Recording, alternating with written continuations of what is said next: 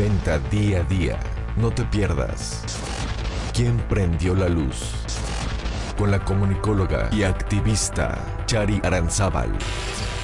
Martes, 12 a 14 horas, México, solo por Radio Alter Ego, con R de Rock, con R de Radio.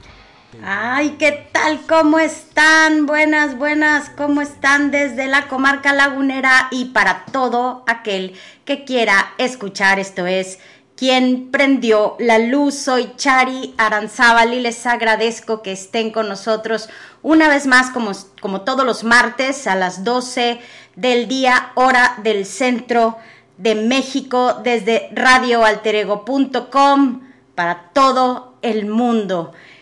Como siempre, este es un programa donde nuestros invitados, nuestras invitadas vienen a prendernos la luz. Hoy no es la excepción y hoy tenemos una mesa redonda, una mesa redonda sobre las terceras jornadas sobre gordofobia y violencia estética contra las mujeres que se llevó a cabo en las Islas Canarias esta pasada semana. 29 y 30 de junio, primero de julio, se conjuntaron un grupo de maravillosas mujeres expertas en el tema y se realizaron gracias al Instituto Canario de Igualdad que muy sabiamente dirige Kika Fumero y gracias también a Magda Piñeiro que es la, la punta de lanza de este proyecto y la organizadora. Se realizan estas jornadas contra la gordofobia, sobre gordofobia y violencia estética contra la mujer. Las tres mujeres que tengo el día de hoy son mujeres que están en este canal, están en esta frecuencia, buscando eliminar la gordofobia y la violencia estética.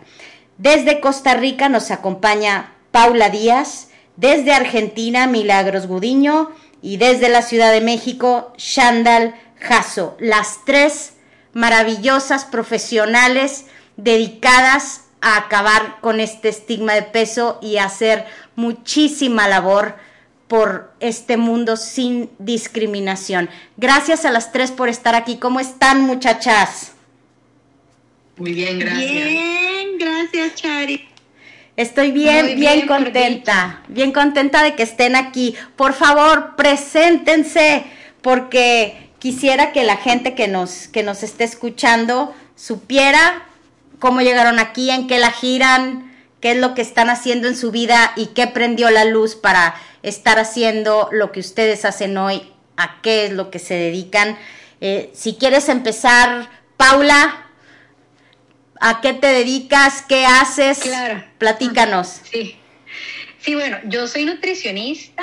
Em, hace ya más de, bueno, desde el 2006 más o menos. Y eh, bueno, como tal vez la mayoría de nutricionistas que ha tenido una formación, ¿verdad? Como súper em, típica de, del, centrada en el peso principalmente. Eh, y pues este, me di cuenta con, con, ¿verdad? con el paso del tiempo que esa reincidencia de las personas un poco, ¿verdad? De que no podían sostener esas restricciones, ¿verdad? De que mm, no era como el tema del peso, sino como que había algo ahí de fondo. Em, y en el 2012, más o menos aproximadamente, tuve el privilegio de poder ir a estudiar afuera una maestría en trastornos de la conducta alimentaria. Eh, ahí se me fue abriendo un poco más como, ¿verdad? Esa espinita de que no era por aquí, justo como todo el problema que había y todo em, el tema que hay en, ¿verdad? Esas restricciones, esas conductas.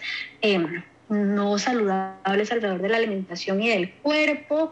Y este, también por la pandemia justo empecé este proceso como de, de construcción que ya había empezado unos años antes con una certificación, eh, no sé si la conocen con Raquel Ovatón, las nutriológicas Lana Boroboy y Gina Salamé.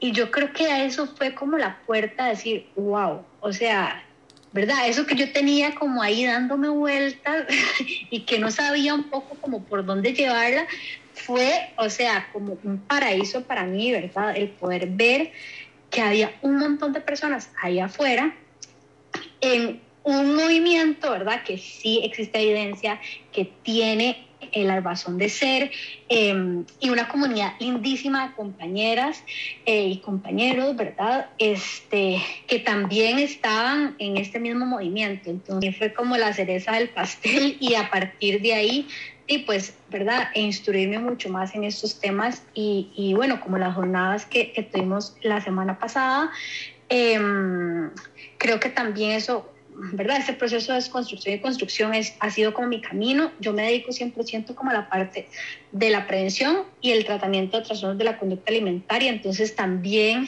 eh, desde esa área, ¿verdad? Tener una mirada muy distinta también a la tradicional, a cuestionar muchas cosas eh, de, de, que hay allá afuera y yo creo que tener como un enfoque mucho más real y humano. Yo, yo creo que yo podría decir que es como a donde estoy en este momento. Muchísimas gracias por la invitación. No, gracias a ti, Pau. A ver, Milagros Gudiño desde Argentina. Platícanos, ¿qué prendió la luz para estar aquí? ¿A qué te dedicas? ¿Qué, qué haces? Yo soy nutricionista y mm, docente también en la universidad, en la Facultad de Bioquímica, que acá se da la carrera de nutrición. Wow. Y mm, bueno, también tengo muchos emprendimientos me gusta mucho como emprender y también entender que eh, quizás los acompañamientos en búsqueda de la salud no todos están preparados para lo mismo, entonces como eh, ir creando espacios para lo que cada uno está disponible para atender, pero no dejar ninguno libre, digamos. Así que bueno, eso ha hecho también que haya emprendido un montón de cosas y mm, la nutrición para mí siempre desde que empecé a estudiar la carrera tenía como este hambre de conocimiento y me fui metiendo en todos los espacios y traté de vivenciar cada oportunidad que quizás la universidad me iba dando, ya sea de investigación, de terreno, en lo social, o sea, todo lo que podía hacer que me iba trayendo todo ese conocimiento que yo estaba buscando, trataba de, de hacerlo y creo que eso fue lo que me hizo aprender tanto y también poder decidir en dónde sí quería quedarme, en dónde no, qué cosas me hacían sentir cómodas. Y eso fue lo que me trajo a este lugar hoy, eh, donde, bueno, yo lo que hago en espacios de consulta es un abordaje compasivo de la nutrición, donde lo que más acompaña son trastornos de la conducta alimentaria con equipo. Y mm, siempre trabajo en sanar el vínculo con la comida y con el cuerpo en cualquier persona que lo necesite, como, bueno, siempre llegar al mismo lugar con el tiempo que cada uno le lleve o la condición en la que esté en, en ese momento. Eh, y también la docencia es un espacio que disfruto muchísimo y mm, siempre pienso en esto de, bueno, mostrar a los estudiantes toda la amplitud que hay de conocimiento y que después cada uno pueda decidir con qué se queda, con qué se siente cómodo. Y bueno, fue un espacio también en el que pude compartir mucho este abordaje de los trastornos de la conducta alimentaria porque estoy en la cátedra de psicología, eh, trabajando mucho también con la antropología, así que podemos abordar estos temas desde esta mirada y la verdad es que yo lo disfruto muchísimo. ¿Cómo llegué a este abordaje de la nutrición? No fue eh, desde la teoría de la práctica, sino que creo que fue al revés. Eh, había cosas que no me hacían sentir cómoda y siempre fui como mutando hasta encontrar esa comodidad. Entonces, bueno, cuando veía que algo no me gustaba, trataba de modificarlo y fui llegando a la forma de abordaje que tengo hoy y también creo que algo muy importante fue la escucha. O sea, cuando empecé a no hablar tanto y escuchar, escuchar, escuchar, escuchar y entender que eso que me estaba trayendo la otra persona era válido y que todos los caminos no eran iguales y que cada uno necesita encontrar el suyo y es mucha escucha para poder acompañar a lo que cada uno necesita, que no tiene que ver a veces con lo que yo necesito eh, en relación a la nutrición. Y a partir de ahí fui descubriendo ciertos espacios donde se planteaba, bueno, esto salud en todas las tallas, alimentación intuitiva, y fue al revés, fue como empezar a leer y ver si todo lo que yo hacía en la práctica realmente tenía que ver con esta teoría, y bueno, fue así, pero en lo mío fue como al revés, más desde la práctica a la teoría que desde la teoría despertar, abrir un camino hacia la práctica, lo cual creo que para mí también fue más simple porque no es que de un día para el otro uy, entendí que había otro camino y tuve que empezar como a indagar en lo que ya venía haciendo, sino que fue una transición muy lenta que me trajo a este lugar. Órale. Eh, eso sí, ha de haber sido un, un camino así como de, de sorpresas, de encontronazos, ¿no? Sí, y de encontrar esto de la comunidad, decir, bueno, esto que me pasaba a mí no, no me pasa solo a mí, encontrar un montón de colegas y eh, también entender que todas tienen miradas distintas y tratar de aprender de la mirada de cada una. Y el compartir para mí fue como sanador, que era algo que antes quizás no tenía en el espacio en el que estaba. Muy bien. Muchas gracias, Milagros, por estar aquí. Shandy, querida, no es la primera vez que estás en este programa y tampoco es la primera vez que platicamos. Ya creo que tenemos un vínculo muy padre tú y yo. Me encanta todo lo que estamos haciendo. Algún día sabrán lo que estamos haciendo. Pero, Shandy, ¿qué onda con estas jornadas? ¿Qué es lo que te trajo hasta aquí? ¿Quién eres? A ver, platícale a la gente que no haya escuchado la vez pasada y cuéntamelo todo. Pues miren, yo soy abogada, eh, actualmente estudio nutrición, estoy trabajando en un proyecto como Project Manager con Sumner Brooks, la creadora del libro de House to Raise an Intuitive Eater. Y bueno, vamos a traer a todas las voces hispanohablantes porque ella tiene un proyecto de trastornos de conducta alimentaria muy bonito, ya les estaré platicando. Aparte, bueno, estamos haciendo una acción en conjunto donde participa Chari, nutriológicas, muchas compañeras de la certificación, Magda Piñeiro, Kim, Perla, no quiero que se me vaya nadie, son muchas personas, Gaby Peset, este Romina Satri de Argentina, queremos hacer un proyecto con un impacto a nivel más global, ¿no? Más de políticas públicas. Y bueno, yo creo que vamos a necesitar un, un, programa para platicar ese proyecto, Chari. Oye, sí, qué padre. Check, ya tengo uno más. Muy bien. Y bueno, pues aparte de todo esa, ese trabajo, hago activismo, ya eh, para mí la certificación fue un cambio muy fuerte porque yo he sido dietante crónica he sufrido gordofobia, tanto médica como internalizada de este sistema de opresión que todos conocemos. Y bueno, pues eso me llevó a, a, a toparme aquí. También sufro de hipotiroidismo y, y en esta persecución, aparte de, de, sentirme no parte de la norma del, del, cuerpo, pues aparte esto era como ahora tengo una razón más, ¿no? Este, uh -huh. La salud es mi bandera y yo voy a, a, a cambiar lo que dicen y voy a estar ahí voy a bajar de peso para hacerla más sana y, ¿no? Entonces, para mí sí fue un parteaguas la certificación porque dije, claro, esto tiene todo el sentido del mundo. Siempre tuve muchas ganas de estudiar nutrición porque yo decía, hay algo que no me cuadra, hay algo uh -huh. que no me checa. O sea, yo voy a un lugar y voy a otro lugar y hay algo que yo, hay en la carrera se vuelve un secreto que nadie me está diciendo que yo no he aprendido. No, era horrible. Entonces para mí fue como ese, ese reía Raquel que le decía yo, yo estaba esperando en qué momento decías, en este caso sí, tienes que comerte lo que te dice tu nutricionista. Claro. En tu caso sí te vamos a restringir, no un miedo total de, de saberme suficiente para escuchar mi cuerpo y tener esta sabiduría interna de, de cuándo, cómo y qué comer, ¿no? Y bueno, pues esa soy yo en este momento, Chari. Muy feliz de estar aquí contigo. Sabes que no. te quiero y te admiro a todas. Sí, no, yo no. las admiro a las tres. Shandy, muchísimas gracias de veras por estar aquí. Oigan, pues fueron las jornadas. Para la gente que no sepa cuál, eh, qué, de, qué es de lo que estamos hablando, hace, ¿qué será, muchachas? Son dos años, ¿verdad? Que fueron las primeras jornadas. No, sí, sí fueron, sí son dos años. Sí, pues las primeras ¿Sí? jornadas, sí, porque fueron las primeras jornadas y luego como pasaron como que un año y fueron las segundas y de las segundas para acá fue de a las terceras fue de volada, ¿no? Como que sí, muy rápido. Pero fíjense, gente, las jornadas sobre gordofobia y violencia estética contra la mujer, la primera edición también fue en las Islas Canarias organizada por el Instituto Canario de Igualdad que dirige Kika Fumero y también eh, dirigida organizada, coordinada y orquestada por Magda Piñeiro. Yo no sé ustedes si vieron también esas jornadas, chicas, ¿también las vieron? Sí. ¿Qué se, sí. ¿Qué se sí. les quedó de ahí, Milagros? Cuando fue la primera, creo que mucho no se hablaba todavía de estos temas, entonces tampoco sé si tuvo tanta llegada a tantas personas como fue estas últimas jornadas, sobre todo en los profesionales de la salud. No sé, yo veo acá la mayoría de los nutricionistas que quizás antes ni siquiera hablaban de eso y sí se habla en el espacio físico y antes era esto de, bueno, de la red virtual entre las personas que por ahí nos conectábamos y estábamos con esta mirada, estar atenta a las jornadas.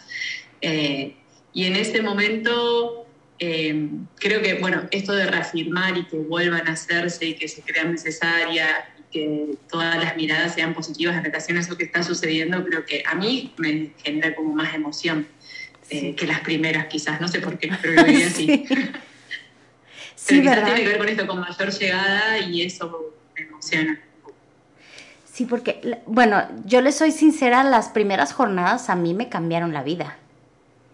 A mí, sinceramente, porque era la primera vez que yo eh, eh, este, escuchaba el término em, de una manera ya como más formal, porque como dices Milagros, no se, no se hablaba del tema justamente fue en esa época de la pandemia donde yo empecé a, escuchar una conferencia de Raquel y me empezó a caer todo el 20.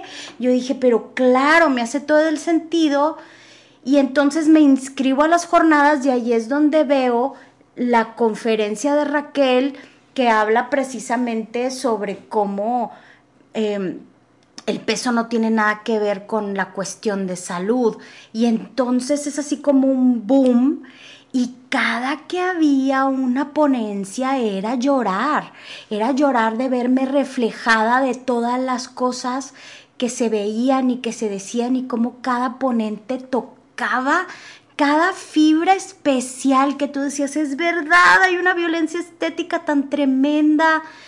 Y entonces eso fue como una revolución y pasan también las segundas y este y entonces bueno, yo no sé si, si nuestros radioescuchas ya se me perdieron o no, pero el chiste es que, que profesionales de la salud, psicólogas, nutricionistas, médicos, que ven el enfoque no pesocentrista en la salud, nos pudieran explicar por qué vivimos en un mundo con gordofobia, de qué se trata esta discriminación y por qué hace tanto daño y debemos de determinarla. Y nos abren los ojos para decirnos es que la discriminación es tal que es mucho más severa la, la, la, lo que lo, afectación de lo que mucha gente piensa. Lo, lo, toma la gente como, como, ay, ay, por favor, es gordura ya, pónganse dieta, no pasa nada. No, seriamente hay problemas. Hay gente que muere por gordofobia, sencillamente así. Y por eso se, se realizaron estas jornadas. Y esta es la tercera edición entonces, lo que valoro de, las, de estas jornadas es que primero hablaban en primera persona, o sea, los que contaban lo que habían atravesado eran las mismas personas que lo habían atravesado, que no es lo mismo que alguien transmita, eh, quizás a la vida, acá es como, bueno, en cada punto que era interesante poder abordar y no dejar nada afuera, cada persona habló de lo que había vivido y eso para mí genera como mucha emoción y mucha más llegada a lo que se quiere transmitir. Y también lo que valoro de la jornada es que a veces en las redes sociales, eh, no solo en las redes sociales, si uno se pone a investigar solamente como en una línea, hay veces cuestiones que se van perdiendo. Y esto lo que hizo fue como darle un orden y asegurarse de que nada quedara afuera y que cualquier persona que está interesada en esta mirada se de tener la visión sobre todo y darse cuenta que quizás hay algo que se está perdiendo y que también tiene que empezar como a profundizar. Como una mirada amplia de todo lo que existe hoy bueno, cada uno después irá profundizando en lo que necesite más. Ya me concentró la maestra. Muy bien. Si andaba yo desperdigada, aquí la teacher ya me puso en orden. Me parece muy bien.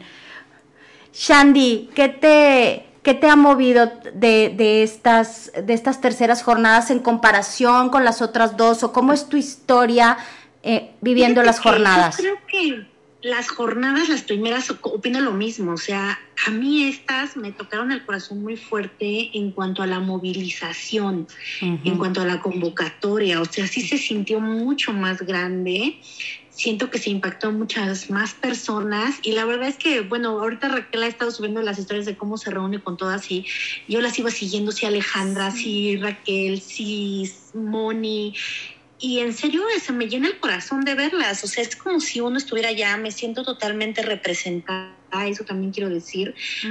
Siento que las personas que van han alzado la voz por nosotros y eso es maravilloso. O sea, que alguien vaya y exprese una idea y tú te sientas que tu lucha está siendo expresada de forma adecuada, eso es increíble. Yo creo que ellas lo han hecho muy bien. Por supuesto, el trabajo de Magda ha sido impecable, maravilloso, todos, todos, pero lo digo de ella porque sé que es una de las principales organizadoras y que no se les fue ningún detalle. Me mandaron una encuesta para ver los que habíamos visto en línea, los que habíamos asistido, cómo nos había parecido yo así de... Pues todo bien.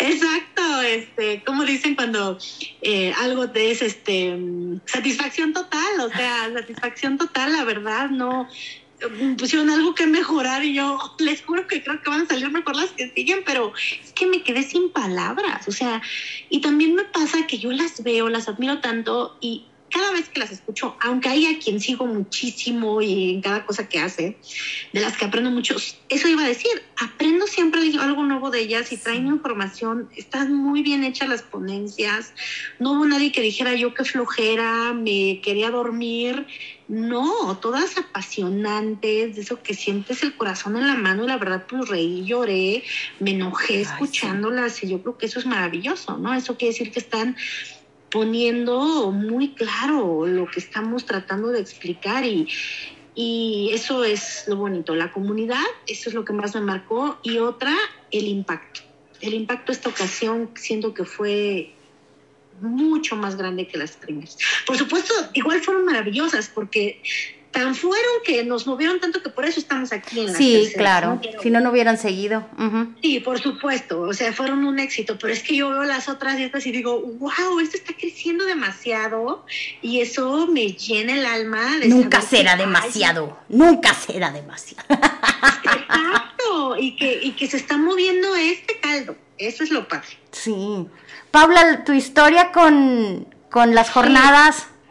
Yo creo que concuerdo con, con, Milagros y con Shandy de que, o sea, como que yo sí sentí que ahorita se movió como mucho más, ¿verdad? Como, no sé, como que, eh, como que van agarrando, ¿verdad? Cada vez más fuerza, cada vez más fuerza. Y estas terceras fue así como que se escuchó muchísimo más. Yo creo que a mí, digamos, en estas, esa parte como de las historias de cada persona también eh, que exponía, y yo, la verdad es que yo, a mí se me salían unas cuantas lágrimas, a mí me tocó el corazón que yo, o sea, yo decía, ¿verdad? ¿Cómo es posible que, que o sea, que, que, en estos tiempos exista este tipo de violencia, que exista este tipo de discriminación em, y, que, y que entonces me lleva muchísimo más a mi persona, lo personal, como a la parte sensibilización, ¿verdad? Sensibilización, sobre todo, más que nosotros trabajamos con personas. Em, y creo que Milagros estaba diciendo en, un principio, ¿verdad? Más como a uno no hablar tanto, sino como a decir, suave, ¿verdad? La persona que está enfrente puede tener una gran historia y es, o sea, tengo que escuchar, ¿verdad? O sea, ellos tienen algo que decir, si nosotros queremos acompañar, hay que escuchar. Y yo creo que esta parte de las redes sociales, yo sentía que yo estaba ahí con Raquel a la par de todo el mundo, porque a mí esa parte, yo no sé si ahorita por la pandemia, ¿verdad? Que ya la pandemia como que fue bajando un poco y un poco más como de presencialidad, o sea, el hecho de ver a gente reunida, ¿verdad? Estar dándose abrazos, al estar apapachándose, ¿verdad? Así como, aquí estamos, nos conocimos después, ¿verdad? O sea, como que todo eso también traía una emoción que yo creo que, que bueno, a mí en lo personal, este, yo creo que eso también eh, me dio como mucha emoción, que esos eventos también traigan esa unión, digamos, y ese sentido también de comunidad y de fuerza. Entonces, creo que eso es como, como yo lo viví, y inclusive unas cuantas yo, bueno, todas las volví otra vez a ir a escuchar otra vez, como que yo, ay, no, me encanta ¿verdad? Y como que estén ahí, como que otra vez volverlo a vivir es como, como si fuera la primera vez que lo estuviera escuchando. A mí me parecieron increíbles. Sí, qué bueno que se quedó, que se quedó grabado y que se van a quedar grabadas para que más gente lo, lo pueda escuchar por si alguien se le peló por el trabajo, lo que sea. Saben a mí que me llama muchísimo la atención, que es lo que, lo, lo, así como que el foco que me ha iluminado desde las primeras jornadas, que esto está organizado por el Instituto Canario de Igualdad. Y está dirigido este instituto por Kika Fumero. Si no fuera por la apertura que ha tenido el instituto, si no fuera porque está el instituto dirigido por una mujer que está interesada por, por promover y por abrir la conversación, esto no se hubiera dado. Entonces, me encanta la idea de las mujeres moviendo al mundo. Me encanta la idea desde así, en una pequeña isla puede ser, pero el movimiento que ha hecho Kika al tener la posibilidad, al ser valiente, porque en el Instituto Canario de Igualdad se habla de muchas discriminaciones. Se habla de violencia de género, se habla sobre migración, se habla sobre gordofobia, se habla sobre, se habla sobre muchos temas. Y me impacta mucho que al estar eh, eh, presidido por una mujer, esto se haya podido dar. Obviamente que Magda es el espíritu y es así como que el corazón de todas estas jornadas, pero que lo haya podido hacer y abrir Kika para mí ha sido fabuloso. Se me hace como que el ejemplo a seguir para muchas cosas y muchas instituciones y muchos podrías tocar la puerta y que no te la abran. Claro. Y creo que eso se pasa en muchos países y aquí que ellos están dando este ejemplo de tan contundente, porque no es ahí medio te doy el mensaje, es las cosas son así, sí es grandioso. Sí. Yo creo que es muy difícil a veces llegar a ciertos espacios, sobre todo en lo social, en instituciones públicas, pero creo que tiene que ver un poco con esto, con personas que ya estaban tomando esos espacios y que han tenido la valentía de empezar a transmitir genuinamente eso que sentían y que venían trabajando eh, ampliamente y poder transgredir ciertos espacios. Siento que eso de a poquito ha hecho que puedan ir cambiando cómo se están abordando ciertos espacios, sobre todo acá en Argentina, públicos, en relación a esto, por más de que falte un montonazo, porque a veces hay mensajes que son un poco confusos, más allá de que la intención está, eh, pero por lo menos esos espacios se están abriendo por eso, siento yo. personas valientes que ya están tomando ciertos espacios y de a poquito están empezando a abrirse. Yo no sé en qué momento eh, se comentó, creo que Kika o algo así, diciendo que el dinero que, que, que, se invertía en el, en el instituto se estaba empleando bien. Y eso a mí me preocupa muchísimo, que habiendo la gordofobia que hay en el sistema eh, en el sistema médico y en general que vivimos en la cultura de dieta, todo, toda la, contra, la, la, contrapropuesta, el hate que puede generar que, que les digan que no se está empleando bien el dinero porque están hablando de gordofobia, cuando mucha gente, si te, la gente te va, te va, a aceptar, sí que bueno, sí se está empleando bien el dinero porque estás hablando de violencia de género, pero si estás hablando de gordofobia, allí la gente todavía está muy contrapunteada. Es muy difícil es ir contracorriente. ¿No les parece? Sí, creo que en realidad mucho tiene que ver con, al menos acá en Argentina, lo que yo siento con todo el comercio que hay detrás de sostener estas formas y que llegar a cuestionar esto hace que muchas personas pierdan dinero detrás de todo esto.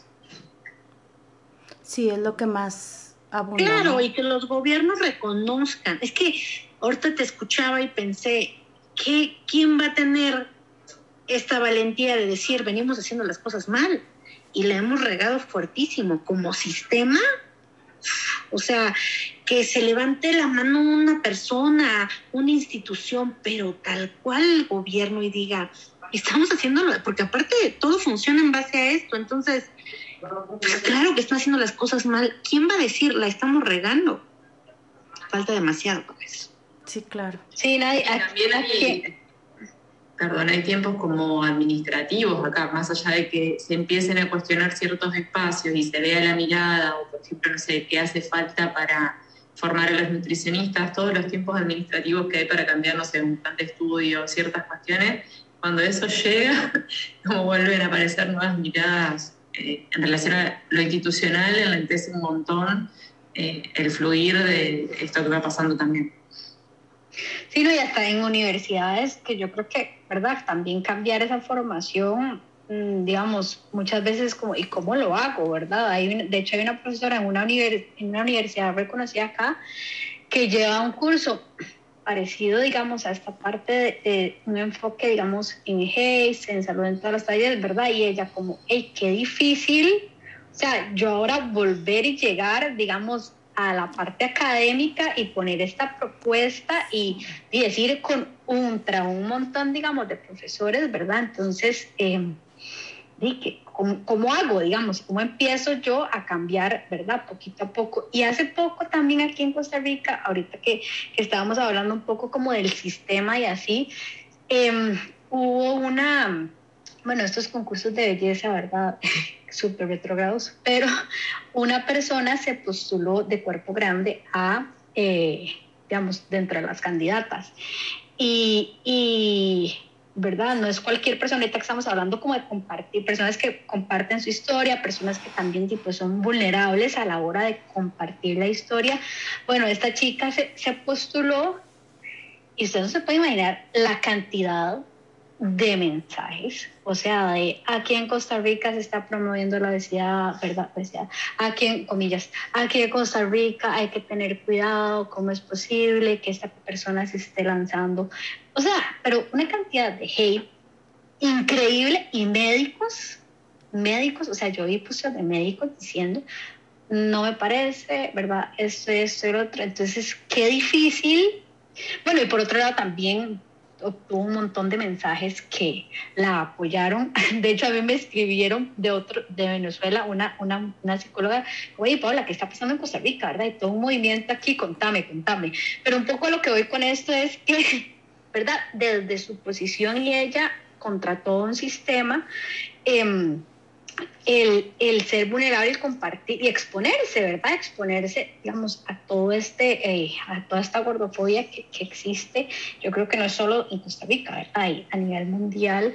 Eh, qué, qué, qué, complejo, volviendo a la parte, ¿verdad? De, de alzar la mano y decir, bueno, sí, las cosas así no están bien y las cosas así están generando mucho daño, hay que hacer otra cosa, porque si seguimos en este camino, hey, todo el mundo va a salir jodido, como dicen aquí vulgarmente.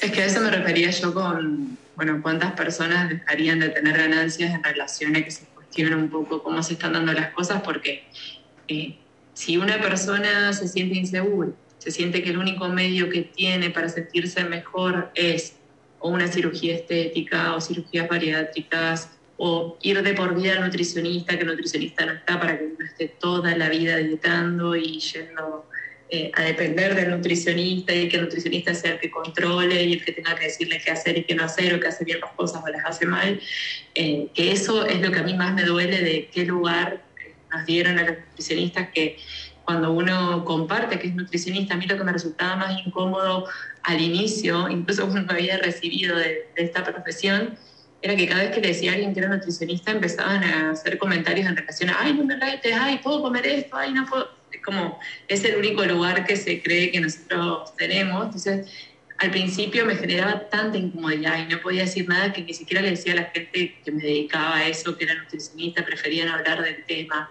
Eh, recién ahora puedo fluir un poco más en eso, pero eh, es un sistema que genera todo el tiempo inconformidades, malestar y que lo único que viene a llenar ese vacío es todo lo que tiene para ofrecer, incluso alimentos dietéticos de todo tipo, eh, todo, todo está orientado a cubrir esos espacios con, con estas demandas. Sí, sí, sí, el dinero está detrás, el dinero está detrás de todo eso. Pero fíjate que sí, me, me encanta la idea de de que esto venga desde una institución gubernamental en las Islas Canarias, porque en el resto del mundo los gobiernos están enfrascados a, seguir perpetuando la gordofobia porque les conviene. O sea, no solamente es el hecho de que haya gente cultura de dieta o la misma industria farmacéutica, sino que la industria eh, eh, poderosa de la dieta pierde mucho dinero. Pero, y no es la primera vez que lo digo, en, en los gobiernos, sobre todo de Latinoamérica, es mucho más fácil empezar a culpabilizar a las personas sobre su condición física eh, eh, por lo que comen y no por, por las eh, este, precarias instalaciones y sistema médico que, que se tiene en cada uno de los países. Yo acabo de tener una experiencia la semana pasada fortísima con un eh, compañero de trabajo al que tuvieron que amputarle este, un dedo del pie por su, por su pie diabético, pero a la hora en que yo empiezo a preguntarle a, a, su hermana, que es, lo, que es quien lo cuida, cuáles eran los mensajes que les daba el sistema de salud para que ellos pudieran tener una mejor calidad de vida, nula educación al respecto. Nula educación. Y ni siquiera, ni siquiera son capaces de, que en el sistema de salud deja tú que se los otorguen o que, o que creen este, algún, algún programa para que la gente los tenga. No hay glucómetros para esa gente. No les dicen ni siquiera que tienen que medirse el azúcar. ¿Cómo no van a terminar con pie amputado? Ni siquiera el sistema de salud les dice que tienen que tener un glucómetro en casa. Y ese sistema de salud moverse, como para si aquí en México les dan en el sistema de salud medicinas, bueno, ahora ya no, ya ni eso dan, pero, pero siquiera la educación de que se tiene que tener un glucómetro en casa, ¿cómo no, va, cómo no van a terminar de esa manera? A los gobiernos no les interesa la, la, eh, que, que, que, estén bien, les interesa que no los molestes, les interesa que no les hagas gasto. Y qué triste pensar que prefieren que la gente se muera para que ya no los molesten. Al menos aquí mi, mi mirada por ahí del sistema de salud es que no actúa de forma preventiva jamás, sino que es todo apostar a lo paliativo, a las últimas instancias. bueno, creo que ahí también es donde funciona un poco más lo comercial, pero sí todas las personas nacieran y uno ya supiera cuál es su predisposición genética, su contexto o qué caracteriza a esa persona y lo acompañaría a el mejor contexto posible para que nunca desarrolle ningún tipo de enfermedad, nadie llegaría al estado quizás en el que está eh, de enfermedad. Eh, y después es muy difícil también sostener la calidad de vida porque todo el sistema está creado que lo que menos importa es sostener la calidad de vida, es no te mueras, te eh, y te voy a dar todo lo necesario para eso, pero sin tener en cuenta qué te está pasando en el hoy. Tengo una paciente con leucemia muy joven y eso era lo que ella me transmitía, era, bueno, cada vez que voy al espacio médico me llenan de medicamentos que me están destruyendo el sistema digestivo, todos me dicen que es natural, yo estoy todo el día tirada en la cama porque no puedo salir del baño o estoy deprimida porque obviamente el sistema digestivo afecta a otras cuestiones, bueno, y nadie, nadie, nadie la acompañó en eso, ella sola como que buscó eh, mi mirada para decir, Niki, yo lo único que me interesa es, no me importa si me muero o no me muero, pero tener calidad de vida mientras tanto, eh, y obviamente lo, hemos encontrado, pero también hay cosas que todavía dependen también como del sistema médico y uno se encuentra con eso y resulta una traba. También por ejemplo, me pasó la otra vez que una paciente que venía en un proceso muy lindo y bueno, bajó de peso como consecuencia en relación a eso que estábamos haciendo, eh, el médico al que estaba yendo le dijo que no continúe más con el tratamiento porque si no, no iba a tener su operación bariátrica si bajaba el índice de masa corporal que le autorizaban la operación bariátrica. Entonces me dice, bueno, que súper confundida, viniendo, ¿qué hago ahora? Paro Bueno, eh, entonces todas esas cuestiones confusas del sistema eh, hacen que las personas pierdan calidad de vida, que no puedan hacer cuestiones preventivas para no llegar a esa enfermedad y que cada vez estén peor, porque no encuentren como la luz, digo yo, de dónde me agarro para empezar a salir de todo esto. Yo siempre lo que digo es tener mucha paciencia del proceso, entender que el proceso es toda la vida, que nadie eh, llega a un punto donde dice, bueno, acá estoy, eh, ya. llegué, eh, pero sí es no descuidar ningún espacio y atender todos al mismo tiempo los necesarios para el bienestar y poner la mirada siempre en uno, no compararse con otras personas, ir buscando cuál es el proceso que le funciona al otro, porque claramente, a ver, nosotros como nutricionistas tampoco tenemos la mirada de saber que esto que le vamos a recomendar a la otra persona realmente le va a funcionar, sino que en relación a toda la experiencia y todo lo que vivimos, creemos que es eso lo ideal para lo que está atravesando, pero la persona lo prueba, vive su propia experiencia y si no funciona se van encontrando otras formas. Eh, pero no hay una sola forma, eh, pero hay que encontrarla y vale la pena y es como ir siempre en la búsqueda de, de lo que cada uno necesita.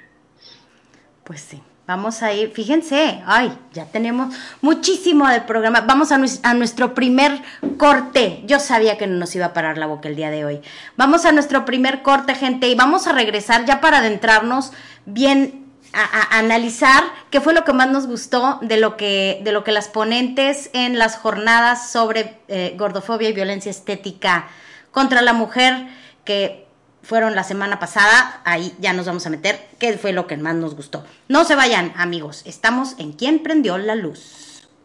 Regresamos, regresamos a Quién prendió la luz. Soy Chari Aranzábal, les agradezco que sigan con nosotros.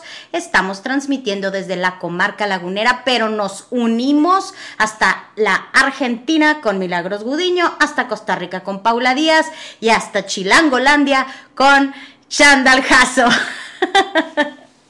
Ay, quiero ir a México, Chandy. Ay, fíjate, acabo de ir y luego y no nos pudimos ver. Pero bueno. vente otra vez. Es que andábamos en otras cosas. Pero bueno, estamos en mesa redonda porque queremos platicar sobre lo que sucedió en las jornadas sobre gordofobia y, violencia estética contra la mujer. ¿Quién quiere ir primero? A ver, Chandy. Ah, Milagros, tú. A ver, las las ponentes que participaron de las que me acuerdo aquí, mira, Magda Piñeiro, Raquel Obatón, Alejandra Ollosa, que es mexicana, Oyirum, Mónica González, Jessica Rosandino, Ana Dolores Molina, Patri, se me olvida cómo se apellida Patri. ¿Alguien se acuerda? Porque qué buena. Alenzuela. Ah, ok. Alenzuela. Qué buena plática la de Patri también. A ver, empecemos, Milagros. ¿Qué fue lo que más te gustó? A mí lo que más me gustó es la visión que dieron eh, sobre el movimiento o el deporte desde un lugar de placer y pasión, que es algo de lo que por ahí no se habla tanto. Eh, en esto de que por ahí se busca el movimiento, la actividad física como un medio para bajar de peso y no tiene absolutamente nada que ver con eso. Eh, y cuántas personas muchas veces se corren de esto que les apasiona y que haría que vivas actividad física como realmente debiera ser para que tuviera efectos sobre la salud de las personas, el bienestar, eh, por seguir lo que se considera que es mejor para el descenso del peso o para modificar el cuerpo. Y mm, siempre bueno, me ha sorprendido que la mayoría de las personas no acceden a los gimnasios, porque, bueno, al menos acá en Argentina la mayoría hasta tiene balanzas apenas entrar al gimnasio pensando que eh, todos van solamente para bajar de peso o para controlar el peso. Eh, también hay cierto tipo de actividades que se consideran como actividad física. Por ejemplo, yo a mí me apasiona el baile y es lo único que hago para mover mi cuerpo. Eh, y el baile no es considerado una actividad física o que pueda servir para tener mayor salud. Y la verdad es que yo lo vivo con una pasión que no espero, no veo la hora de que llegue ese día para ir y me olvido absolutamente de todo y eh, siento que cada vez me canso menos también cuando me voy moviendo porque vengo de muchos embarazos donde me costó poder retomar ese espacio nuevamente. Eh, y generalmente eh, las personas de cuerpos grandes no van a los gimnasios porque tienen miedo de la mirada del otro, de ponerse ciertas ropas, de... Y bueno, lo que me ha pasado es que me ha servido mucho esto de que por lo menos las primeras actividades quizás las empiecen con eh, personas que solamente se fijan en ellos, como si fuera una especie de, personal trainer, se le dice acá, o como un profe exclusivo que vaya viendo para qué está listo en ese momento y vaya avanzando en relación a sus propias posibilidades hasta que sienta la seguridad de que eh, puede, digamos, porque hasta que uno no lo prueba tampoco cree que no está para eso, que no va a poder. Y también esto de no renunciar y ir probando muchos espacios hasta encontrar un contexto que realmente sea el que debiera ser. Eh, era uno tener una mala experiencia y por ahí no hacerlo más. Bueno, a mí eso es lo que más me, eh, me quedó por ahí, porque aparte cada uno también lo conduce su experiencia y por ahí esto que me pasa con el deporte de que es tan estructurado también en cuanto a la nutrición, que llega un punto que esto que empieza desde la pasión, desde el placer, eh, se va perdiendo porque estás viendo si le agregas un gramo más de proteína, si dormís a tal hora, si... Entonces también la forma de vivir el deporte se ha vuelto tan estructurada que eh, a mí es eso que me hace ruido la nutrición, por eso no me gusta la nutrición deportiva. Oh, claro. Shandy, ¿qué nos dices sobre el tema? Sí, totalmente de acuerdo con esto. Yo, bueno, respecto a este tema de milagros, siempre les digo que yo no recuerdo en mi vida nunca, jamás que alguien me haya dicho, eh, por ejemplo, en la escuela, ¿qué, ¿qué te gustaría hacer?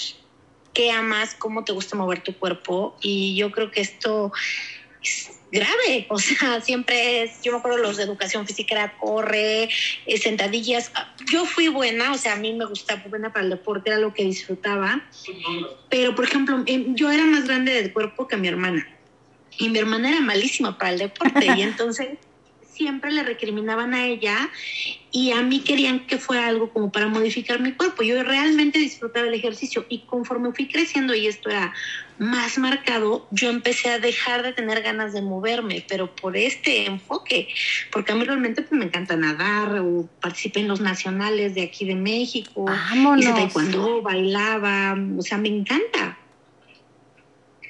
pero me afectó mucho y, y, yo creo que sí, este es un gran tema que tuvieron. A mí, algo, uno que, híjole, me... Aparte que ella es maravillosa, Ojiruma, a mí, híjole, híjole esta sí. fue yo creo que, yo creo que es mi favorita, esta fue la, les digo, todas fueron maravillosas, pero esta me sacudió muchísimo, muy fuerte, muy fuerte, porque te das cuenta que hay mucho por aprender todavía, esta parte de capacitismo y cómo a veces entramos en ideas como pensamos que estamos haciendo las cosas bien y realmente seguimos oprimiendo y, y no nos damos cuenta cómo, aunque aprendes, siempre, o sea, cuando damos una opinión, la damos parados desde nuestros privilegios. Sí. Y a veces creemos que ya estamos con, eh, contemplando y que estamos tratando integrar. La realidad es que no, es que nos falta muchísimo por deconstruir esta parte. Y ella nos dio una súper cátedra de cómo lo ha vivido ella en carne propia y cómo, eh, sabes que esta parte como de, ay, que ella además se ríe fabuloso de, de cómo lo cuenta, me encanta, tiene una personalidad increíble es muy buena hablando realmente, este, y te hace reír y, y, y, aparte te hace reflexionar real de lo que ella ha vivido y cómo le ha costado y lo que es también esta interseccionalidad de cuando una cosa va sobre otra. O sea, claro. que yo borro tu vida y dice, a ver, espérame tantito. Y para mí fue peor este mensaje que ella dijo. Para mí ha sido peor y he subido, he sufrido más tener el cuerpo grande que como ella dice, tu vida. Esto fue como, ¿qué? ¿No? O sea, sí, yo de este lado digo, ¿cómo puede ser esto posible? No, porque a lo mejor desde mi lugar digo, ah, no, pues ella no puede caminar. No, o sea, para ella eso ha sido más importante y ha sufrido más esta parte.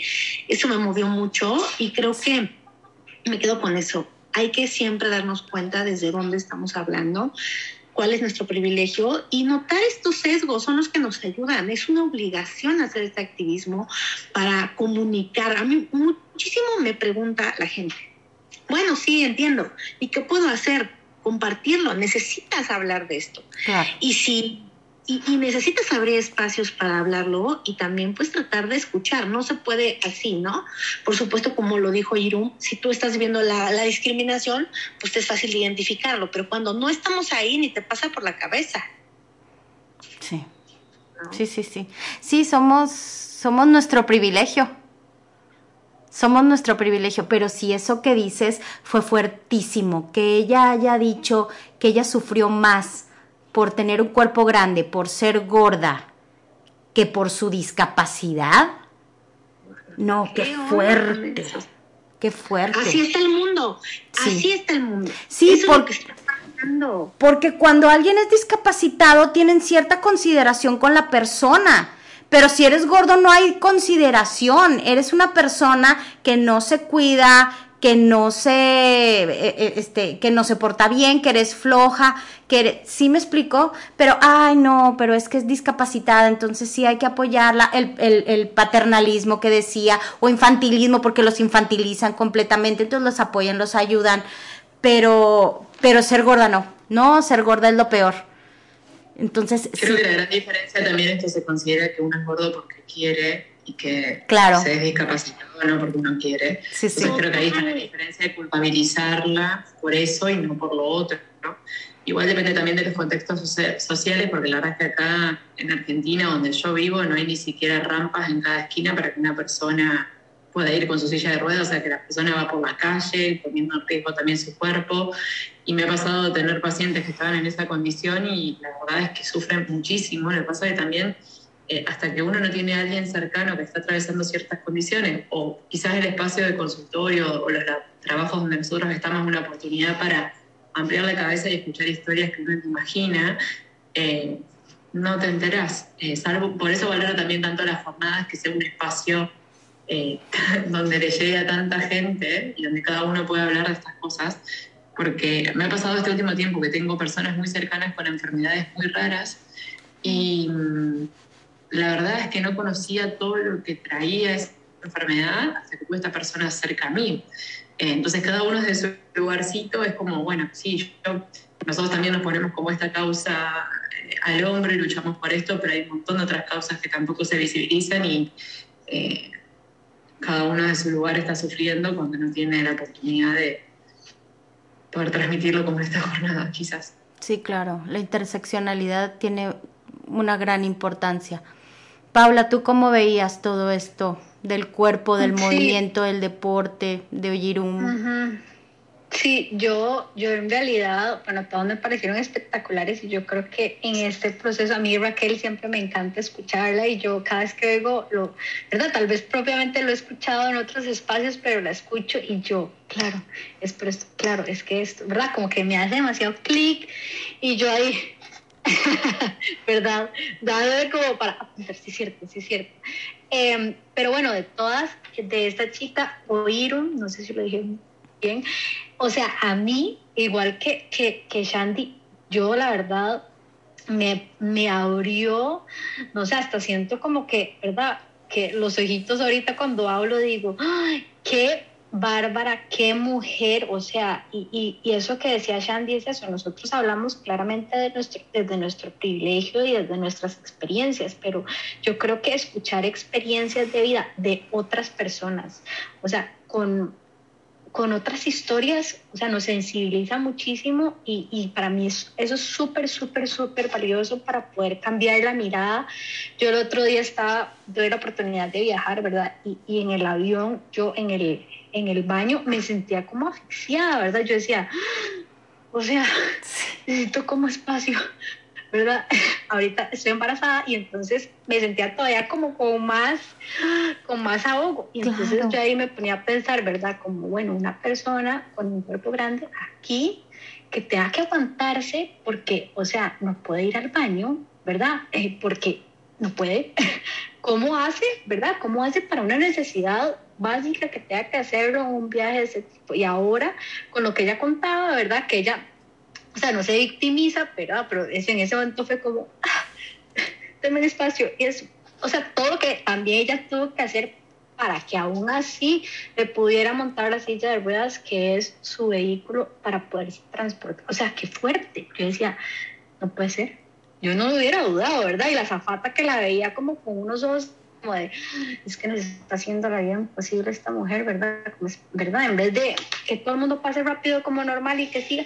Entonces, este, yo creo que, que esa parte que, que decía Milagros un poco de que esa culpabilidad más bien hacia ella misma porque, ¿verdad? Porque su cuerpo está mal, porque el cuerpo ya no funciona bien, porque ella no logra controlar, digamos, como su peso o porque ella ha comido fatal o no se mueve, ¿verdad? O sea, esa, esa, esa culpabilidad y, vergüenza yo creo que puede generar y más bien que es sistemática, ¿verdad? Más bien es como, no, yo, o sea, yo no tengo la culpa, yo siempre estoy viviendo y yo estoy aquí como otro ser humano más, pero se me, ¿verdad? Se me, se me pone el dedo así porque simplemente, eh, simplemente soy inclusive cuando ella dice, ¿verdad? Yo creo que digo como que algo que, como, como también la familia llevaba como este proceso de ella un poco y, y que ahí, eh, ¿verdad? Que puede venir desde un buen lugar esos comentarios y esa ayuda, digamos, pero más bien todo el daño, más bien que pueda generar de personas tan cercanas a uno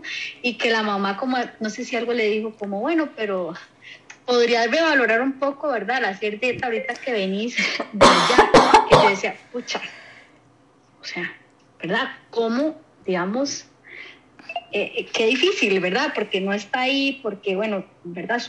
Probablemente su su proceso, pero qué fuerte también aprender a poner límites a las personas cercanas de uno que son como su familia y sobre todo bueno, para ella y para cualquier otra persona. Yo creo que, que, que, yo me voy un poco como con esa parte de que las experiencias, o sea, es importantísimo escuchar esas experiencias de vida de otras personas porque son súper valiosas, porque nos cambian la mirada, porque nos, nos ayudan a ver desde otra, ¿verdad? Desde otra visión, digamos, en muchas muchas formas, ¿verdad? Muchas formas, muchas vivencias, muchas, eh, eh, esta parte de, de, eso que decía Shandy, todavía hace falta tanto, ¿verdad? Yo me quedé así como, ¡ah! hay que trabajar demasiado, hay que hacer demasiadas cosas, o sea, todavía hace falta mucho. Entonces yo me voy como con eso. Oye, y también, perdón, o sea, un poco ese, ese autocuidado, perdón, y ese autocuidado que se puede tener independientemente del cuerpo que uno tenga, y eso es importantísimo. O sea, en el cuerpo que yo estoy ahora merece tener un autocuidado. No importa cómo llegó uno a tener ese cuerpo. Yo creo que en los profesionales en salud un poco es, ¿qué importa? ¿Verdad? O sea, ¿qué importa la razón por la cual esa persona tiene ese cuerpo? Pensando en nutrición, ¿verdad? Que es como, muchos ni siquiera se sientan como a escuchar nada de eso. Bueno, eh, bueno, pero es que usted de verdad está comiendo eso, pero es que usted de verdad se está moviendo. O sea, como súper simplista, sino, o sea, ¿qué importa eso? ¿Qué importa? es muy difícil el autocuidado también si no hay una mirada amorosa hacia claro. mí. Que voy a querer cuidarme si no me puedo ni ver. Hay cosas de mí que castigo todo el tiempo. E, eso y la confianza, que también creo que es algo que a veces de los profesionales de la salud no se transmite, no solo de los profesionales de salud, sino de la familia. Si mi familia, si las personas que supuestamente están acompañando mi proceso no confían en mí y en que sí voy a poder con esto, eh, es como muy difícil también encontrar esa confianza para seguir. Sabes, a mí que me llamó, me llamó mucho la atención fue la presión extra que se le ponía a un porque a la hora en que le dan un diagnóstico de por qué le estaba faltando ahora la respiración, que dice que su enfermedad es progresiva, em, pero que les decía, que le dijeron los doctores, ah, no, es que ahora estás batallando por respirar porque pues subiste de peso. Entonces, por eso es porque estás batallando para respirar. Y entonces la mamá, ah, bueno, yo pensé que era, eh, este, que la razón era por otra cosa, entonces se puede mejorar porque entonces la podemos poner a dieta, o sea, se puede, este, puede bajar de peso. Entonces, Dios mío, esas presiones que, que se hacen y esas asunciones tan, tan, tan, simplistas, que es lo que dicen, la, la presión extra que le pone a la persona, ay, se me hace tan duro. Sí, creo que el principal problema es creer que es una cuestión de voluntad, que tenemos control sobre eso y eso ha hecho creer el sistema de salud y entonces se dejan de lado todo lo positivo que la persona tiene para seguir adelante, eh, la oportunidad de valorar lo que sí tiene, porque eso nubla absolutamente todo. Claro que sí. Vamos a hacer un cortecito y regresamos para si ustedes me lo permiten, cambiar un poquito de tema con otra de las ponentes que estuvieron en las jornadas sobre gordofobia y violencia estética contra la mujer. No se vayan amigos, estamos en quien prendió la luz. Escuchar música es una recompensa directamente relacionada con las neuronas del cerebro. Con las neuronas del cerebro. Cuando escuchas música, tu cerebro se activa y tiene diferentes efectos en el cuerpo. Esa es la magia de Radio Alter Ego. Activarte completamente. Activarte completamente. Reactivarte. Reinventarte. Animarte. Sacamos tu alter ego porque tú eres Radio Alter Ego. Radio Alter Ego, con R de rock, con R de radio. Regresamos, regresamos a quien prendió la luz. Estamos en una mesa redonda hablando sobre las terceras jornadas sobre gordofobia y violencia estética contra la mujer que se realizaron la semana pasada desde las Islas Canarias y me da muchísimo gusto que estén aquí conmigo Milagros Gudiño, Paula Díaz y Shandal Jasso hablando sobre lo que ocurrió, los temas, las ponentes y todo lo que se, se vivió en estas jornadas. Antes de, de, irnos a corte ya tenía yo preparado el cambio de tema que quería hacer con ustedes.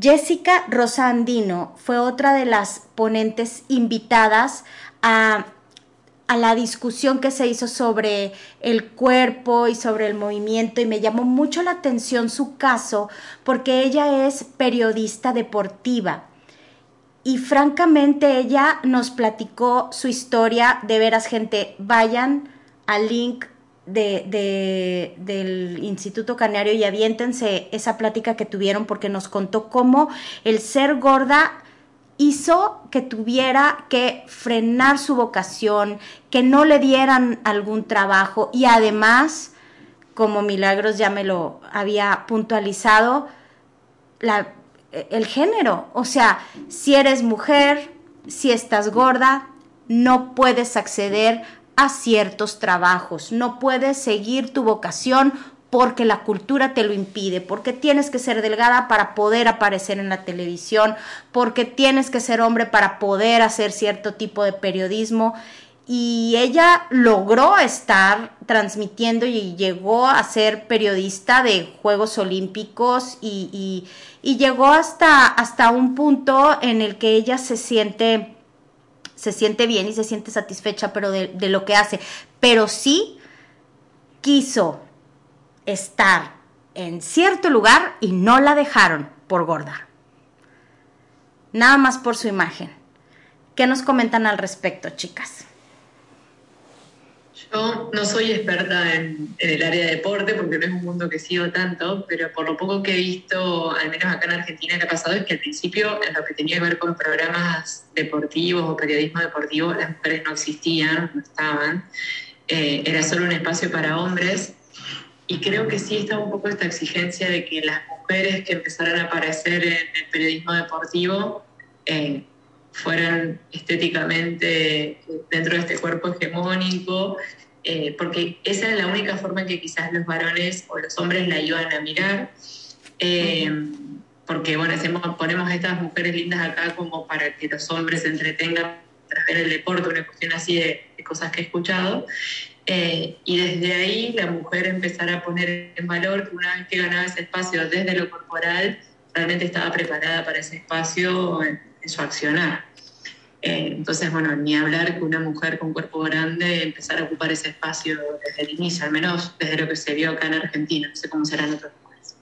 Atractivo visual, le dicen aquí en México, francamente, o sea, desde cuando empezaron a usar ese término, yo creo que desde los noventas hacia los 2000 se usaba mucho eso de atractivo visual. El atractivo visual del programa era francamente dicho, así tal cual llegaba fulanita o tenían una sección especial porque ella era el atractivo visual del programa. Ya no he escuchado yo que se haga eso. Por ejemplo, aquí con Broso, que un personaje muy famoso aquí en México, él tenía a su secretaria en el programa y era que la chava estuviera en bikini enseñando, él era eh, eh, francamente eh, pues usándola como atractivo visual. Y llegó un y momento... Como un objeto. como un objeto. Ella era muy voluptuosa, sí. trajes súper pequeñitos y era mostrar el cuerpo. Y de hecho hubo denuncias respecto a eso, Chari. No sé si te acuerdas. Fíjate que ella diciendo que a ella le gustaba su trabajo y sí, no y lo bueno y lo que me agrada fue que Broso cambió completamente, le cayó el chip cañón y dejó de poner a, la mentada secretaria y al atractivo visual en sus programas. Dejó de hacer eso, hubo una disculpa y, pues cambió completamente el, panorama. Pero eso fue hace pocos años, porque hace 20 o hace 10 todavía lo seguía haciendo. Yo creo que sí ha, sí ha habido avances al respecto. Y de hecho hay una película, ahorita que me estoy acordando de, eso que están diciendo este periodista, hay una película que habla, se llama El Escándalo, me acuerdo, la vi, justo de este tema de las mujeres, ajá, de en Estados Unidos. de hecho, esa periodista denunció porque, ¿verdad? Eh, porque hubo acoso y hubo uso sexual por el eso mismo, ¿verdad? Porque era bueno, o sea, usted puede estar aquí y conforme usted iba subiendo como a mejores programas o las horas como más populares, tenía que usar menos ropa y tenía que usar no sé qué, y la entrevista con este y el otro, sí, súper. No, y tenía que hacer feliz al productor. Ahí sí tenía que pasar, tenía que pasar al check para, para ver si seguía en el programa. Entonces, Híjole, a mí esta parte de, esta Jessica me movió muchísimo porque la verdad lloré mucho cuando habló de esto. Porque yo no estudié nutrición, porque todo el tiempo estaba pensando que ya iba a bajar de peso para poder estudiar la carrera que yo quería. O sea, esta fue estas cosas que me persiguieron a mí. Y de momento no las veía dolorosas porque era como, no, ahora sí, ¿no? La dieta número 28, esta vez lo voy a lograr y no me voy a defraudar y voy a hacerlo porque yo me quiero dedicar a esto, porque me encanta. Y entonces, lo dijimos alguna vez también aquí en el programa, Chari, la, la importancia de la representación. Sí de que, de que nuestros jóvenes se vean representados, de que todos quepan para dedicarse. Necesitamos un mundo donde la gente que se dedique a lo que sea se apasione con lo que haga y lo disfrute, no alguien que esté así de otra, ya a ver, viene. O sea, yo lo veo, ahora te escuché con tu niño del piano, yo tuve a Leo, mi hijo de seis años, con un maestro que los dos estaban así. O sea, agarrándose la cabeza y aburridos viéndose. Necesitamos gente que disfrute enseñar, que disfrute ser doctor, que disfrute ser nutriólogo, que se apasiona tirándole una pelota, no gente que sea, y sin esto, si de por sí el mundo es difícil para tener el privilegio de elegir qué estudiar.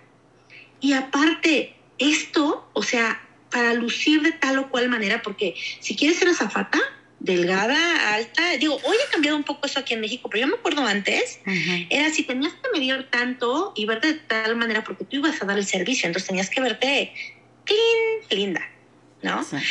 Obviamente, ¿quién, va a querer ver una nutrióloga gorda? Sí, no, no, no, sí, no, no checa. Claro, si tu única función en la vida la que le dicen al nutriólogo es hacer bajar de peso a la gente, ¿cómo tú vas a estar gorda? No puedes estudiar eso.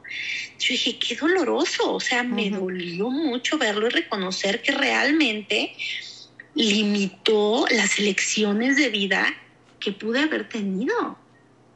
Yo también. Sí, a mí también lo que me pasó, más allá de la experiencia que vos contabas, era que muchas personas estudiaron nutrición también esperando solucionar sus problemas, o si, bueno, bajar de peso en el proceso durante la carrera o solucionar su trastorno de alimentación. Estamos estudiando mucho eso, pero hay muchos estudiantes de nutrición con eh, trastornos de alimentación o un mal vínculo con la comida y que no todos en el proceso pueden lograr esta sanación, sino que a veces les resulta mucho más confuso también tanta información cuando no está la claridad de, cuál es su lugar ahí. Eh, y que deciden no dedicarse al consultorio, sino a otros espacios que hay desde la nutrición porque su cuerpo no es el esperado para un nutricionista. Eh, y que creo que recién también este movimiento ha hecho que de a poco muchos nutricionistas que no hacen consultorio y de a poquito empiecen como a intentar esos espacios o a recuperarlos, eh, pero va muy lento también, muy a poco. No, inclusive igual, o sea, no teniendo un cuerpo normativo, también como, ah, bueno, ¿verdad? O sea, ella sí hace lo que predica, ella es buenísima, ella me va a arreglar a mí todo, ¿verdad? O sea, como, pucha, o sea, ¿verdad? Desde, desde yo, ¿verdad? De Paula Díaz, de su espacio de nutrición, o sea, como que uno decía, yo puedo, ¿verdad? Esto no es importante, uno puede hacer un montón de otras cosas, digamos, desde la nutrición hay todo un montón de cosas que se pueden trabajar y eso es lo menos ni, ni importante, digamos. Yo podría decir, no es nada importante. Entonces también, em, y desde mi lugar yo también he recibido, este, inclusive hasta cierta discriminación que, o sea, me han llegado, me vuelven a ver, de arriba me dicen, no, yo con ella no quiero trabajar. ¿Verdad? No, yo con ella, ¿verdad? Este, entonces, eh, como, y desde la carrera, ¿verdad? Yo, yo tenía profesoras inclusive, eso que decía Milagros, que se dedican, o sea, esa profe era excelente, o sea, apasionadísima, le encantaba. O sea, yo me acuerdo de ella muy bien, así fue hace muchos años, y ella se dedicó, digamos, a la parte como de investigar, investigación en nutrición, porque, ¿verdad? Por toda esta presión de la clínica, digamos, eh, no era, digamos, lo de ella, pero pero, pero, pero sí, en nutrición yo siento que hay muchísima, eh, mucha presión y mucho estigma y, y, y, y, eso, sí. Bueno, si usted no baja peso, si usted no hace bajar de peso a la gente, ¿qué hace? ¿Verdad? Porque eso es lo único que puede hacer la persona. Sí, sí, sí, eso es lo que creen. Sí, y eso creo que también tiene que ver con el lugar al que nos pusieron a los nutricionistas dentro de este mundo comercial. Decir, bueno, somos los profesionales socialmente aceptados para vender ciertas cuestiones como productos de todo tipo.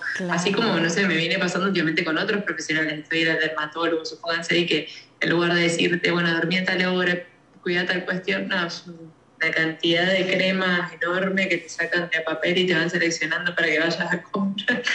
Eh, bueno, y, el mismo lugar quizás hemos tomado nosotros en relación a, vender ciertos productos que iban a solucionar esos problemas. Eh, pero bueno, también lo que ha pasado es que en esto que yo les decía, muchos nutricionistas se dediquen solamente a la docencia y a veces me quedo pensando en que si alguien solamente transmite desde la teoría pero nunca vivió la práctica, es muy difícil también esto de ponerse en el lugar de cómo vivenciar ciertas cuestiones. Como que puede ser que un docente nunca haya vivido la práctica, pero que sí haya una función quizás en una materia o en una cátedra en donde estén todos los espacios. Eh, porque si no también nunca saben lo que es tener una persona enfrente, más allá de todo eso que aparece en los libros. Sí, claro. Y tampoco nadie nos prepara para eso. Salimos de la carrera y muchos se dan cuenta que no les gusta la carrera hasta que empiezan la práctica porque nadie te preparó para eso. Sí, claro. Pero sí, las elecciones, las decisiones de vida, como decía Shandy ahorita, eh, son fortísimas porque yo me identifico mucho con eso también. Yo desde niña... Eh, em, mi, mi, vocación era artística por completo y cuando yo estaba en la universidad nunca, no fui una persona exageradamente gorda, pero como siempre me dijeron que, híjole, es que si estás gordo, o sea, si bajaras tantito más, si bajaras cinco kilitos, entonces siempre era esa inseguridad de que mi cuerpo no era lo correcto para lo que es ser un artista. ¿Cómo me iba yo a presentar en un escenario a cantar si mi cuerpo no era el adecuado para un artista? ¿Sí? O sea, si tú querías ser artista tenías que tener estas características, ser delgada, tener un cuerpazo, porque si no, no, o sea, como que era parte del combo. Qué bonito que cantes bien, sí cantas muy bonito, pero te falta tener el cuerpo, entonces, pues no, no, no es completa la situación, ¿no? Entonces, bueno, cuando adelgase, entonces sí, cuando adelgase sí voy a cantar, cuando adelgase. Llegó un momento en el que hubo oportunidad de cantar en algún momento, pero no se dio, también por cuestiones de género y, familiares que siempre me metieron en la cabeza, no, no, no, cante usted aquí nada más tantito, pero eso de irse a México y ser profesional, no, aquí nada más en su ciudad. Usted va a ser madre de familia, va a tener sus hijos, usted no tiene por qué andar yendo a no sé dónde, usted va a ser una esposa y madre de familia ah, pues sí está bien, ¿verdad? Y como no tengo el cuerpo para ser cantante, pues sí tienen razón. Mejor me quedo en mi ciudad. Y soy comunicóloga. Y entonces viene eh, eh, la posibilidad de estar en medios. Pues qué mejor que el radio. En el radio nadie te ve. Si en el radio nadie te ve, no necesito exponer ni mi imagen, ni mi figura, ni mi peso, porque en el radio solamente se va a escuchar mi voz. Entonces, sí afecta decisiones de vida. Entonces, por eso yo creo que me pegó mucho lo de Jessica. sí, muy fuerte, claro. Y le decía Jan también esto de que si cada persona que está en un espacio de trabajo lo viviera con pasión, eh, el mundo sería otro, cualquier espacio. Las personas terminan trabajando de lo que trabajan por un montón de motivos que no tienen que ver muchas veces con, bueno, algo que yo creo que trae la pasión en la tarea que uno hace, porque yo ya no creo que ni puedo tomarlo como un trabajo, sino que es lo que hago día a día, es entender el propósito o el para qué uno va a hacer esa tarea, que no sea esto del hacer solamente por hacer o por un rédito económico o ver cuál es la carrera que más rédito económico va a traer. Eso nula todo lo que yo puedo hacer en el día a día y la forma en la que puedo vivenciar mi tarea. Entonces yo creo que el propósito es lo que trae que uno pueda vivir con pasión, pero también en los espacios de consulta me canso de escuchar gente que no sabe cómo salir de los espacios de trabajo donde está y que eso modifica absolutamente toda su vida, su salud, eh, o se terminan yendo del país para justificar que van a hacer un trabajo distinto al que alguien le consiguió o al que todo el mundo esperaba que aspirara. O... Siento que es siempre mirar a uno mismo y que todas las decisiones o lo que uno vivencie sea por uno, por nadie más. Y ahí aparece todo lo demás en consecuencia. Le pasa que hasta que uno no lo vive, a veces es muy difícil confiar en eso, creas. Sí, sí. Fíjate que a mí, me, a mí me pasó que cuando tuve mis hijos y entonces ya pasó el tiempo y ya crecieron y entonces ya me vi en libertad de decidir qué era lo que yo, en, en qué podía trabajar. Y entonces ahí fue donde dije, a ver, lo que a mí me gusta es cantar. Entonces, vamos a hacerlo. Y mi marido completamente, sí, yo te apoyo y no sé qué. Y empecé a cantar de, de, forma ya profesional, yendo a cantar algunos lugares, pero primero contacté una amiga que hacía años que no veía y que ella es manager de artistas. Y le dije, a ver, yo canto así, ¿tú crees que la gente va a querer ir a verme, a escucharme estando gorda? Porque era lo que más me preocupaba. O sea, a ver, yo lo que... Y entonces empecé yo a analizar y yo dije, a ver, ya tengo, no sé, 40 años. Y, le, y, me puse a pensar y dije, el que me quiere escuchar, que me escuche. No, no van a ir a verme me van a ir a escuchar. Y entonces... me, pasa muchas veces con lo que preguntan, bueno, ¿cómo hace una nutricionista para vivenciar el espacio de consulta sin tener balanza o sin pesar? Bueno, me hizo acordar esto que vos decías, que cuando una persona canta y canta desde la pasión y desde el amor y desde lo que sabe que quiere transmitir y desde yo al menos siento cuando me pasa eso que nubla cualquier otra cosa. Es como, ni siquiera me voy a fijar en el cuerpo que tiene esa persona, o, porque eso nubla todo. Y cuando uno vive un espacio de consulta y pone el foco únicamente en la persona, en lo que esa persona necesita y en lo que puede hoy, eso nubla cualquier otra cosa. Las personas ni se acuerdan de preguntar si la va a pesar o eh, dónde está la balanza, porque lo que se vive en el espacio es tan fuerte que todo lo demás pierde sentido. Y creo que el poner el foco en la balanza lo que hace es todo lo contrario, nublar absolutamente todo lo que uno sí puede hacer, lo que puede evidenciar, lo que puede mejorar.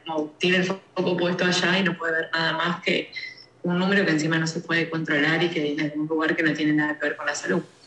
Y luego me, me, puse a pensar lo que decía Shandy de lo de la representación eh, y empecé a pensar, bueno, a ver, mujeres gordas que canten, ¿no? Y este y empecé a pensar en Mercedes Sosa y empecé a pensar así en, en, en varias mujeres que no necesariamente tienen el cuerpo hegemónico y sin embargo la gente va y las escucha. Entonces dije, yo quiero ser así. O sea, hay muchísimas mujeres gordas o con cuerpo no hegemónico o no muy o con la cara no hegemónica y sin embargo la gente va y las escucha. Entonces, eso es lo que a mí me, gusta y me mueve.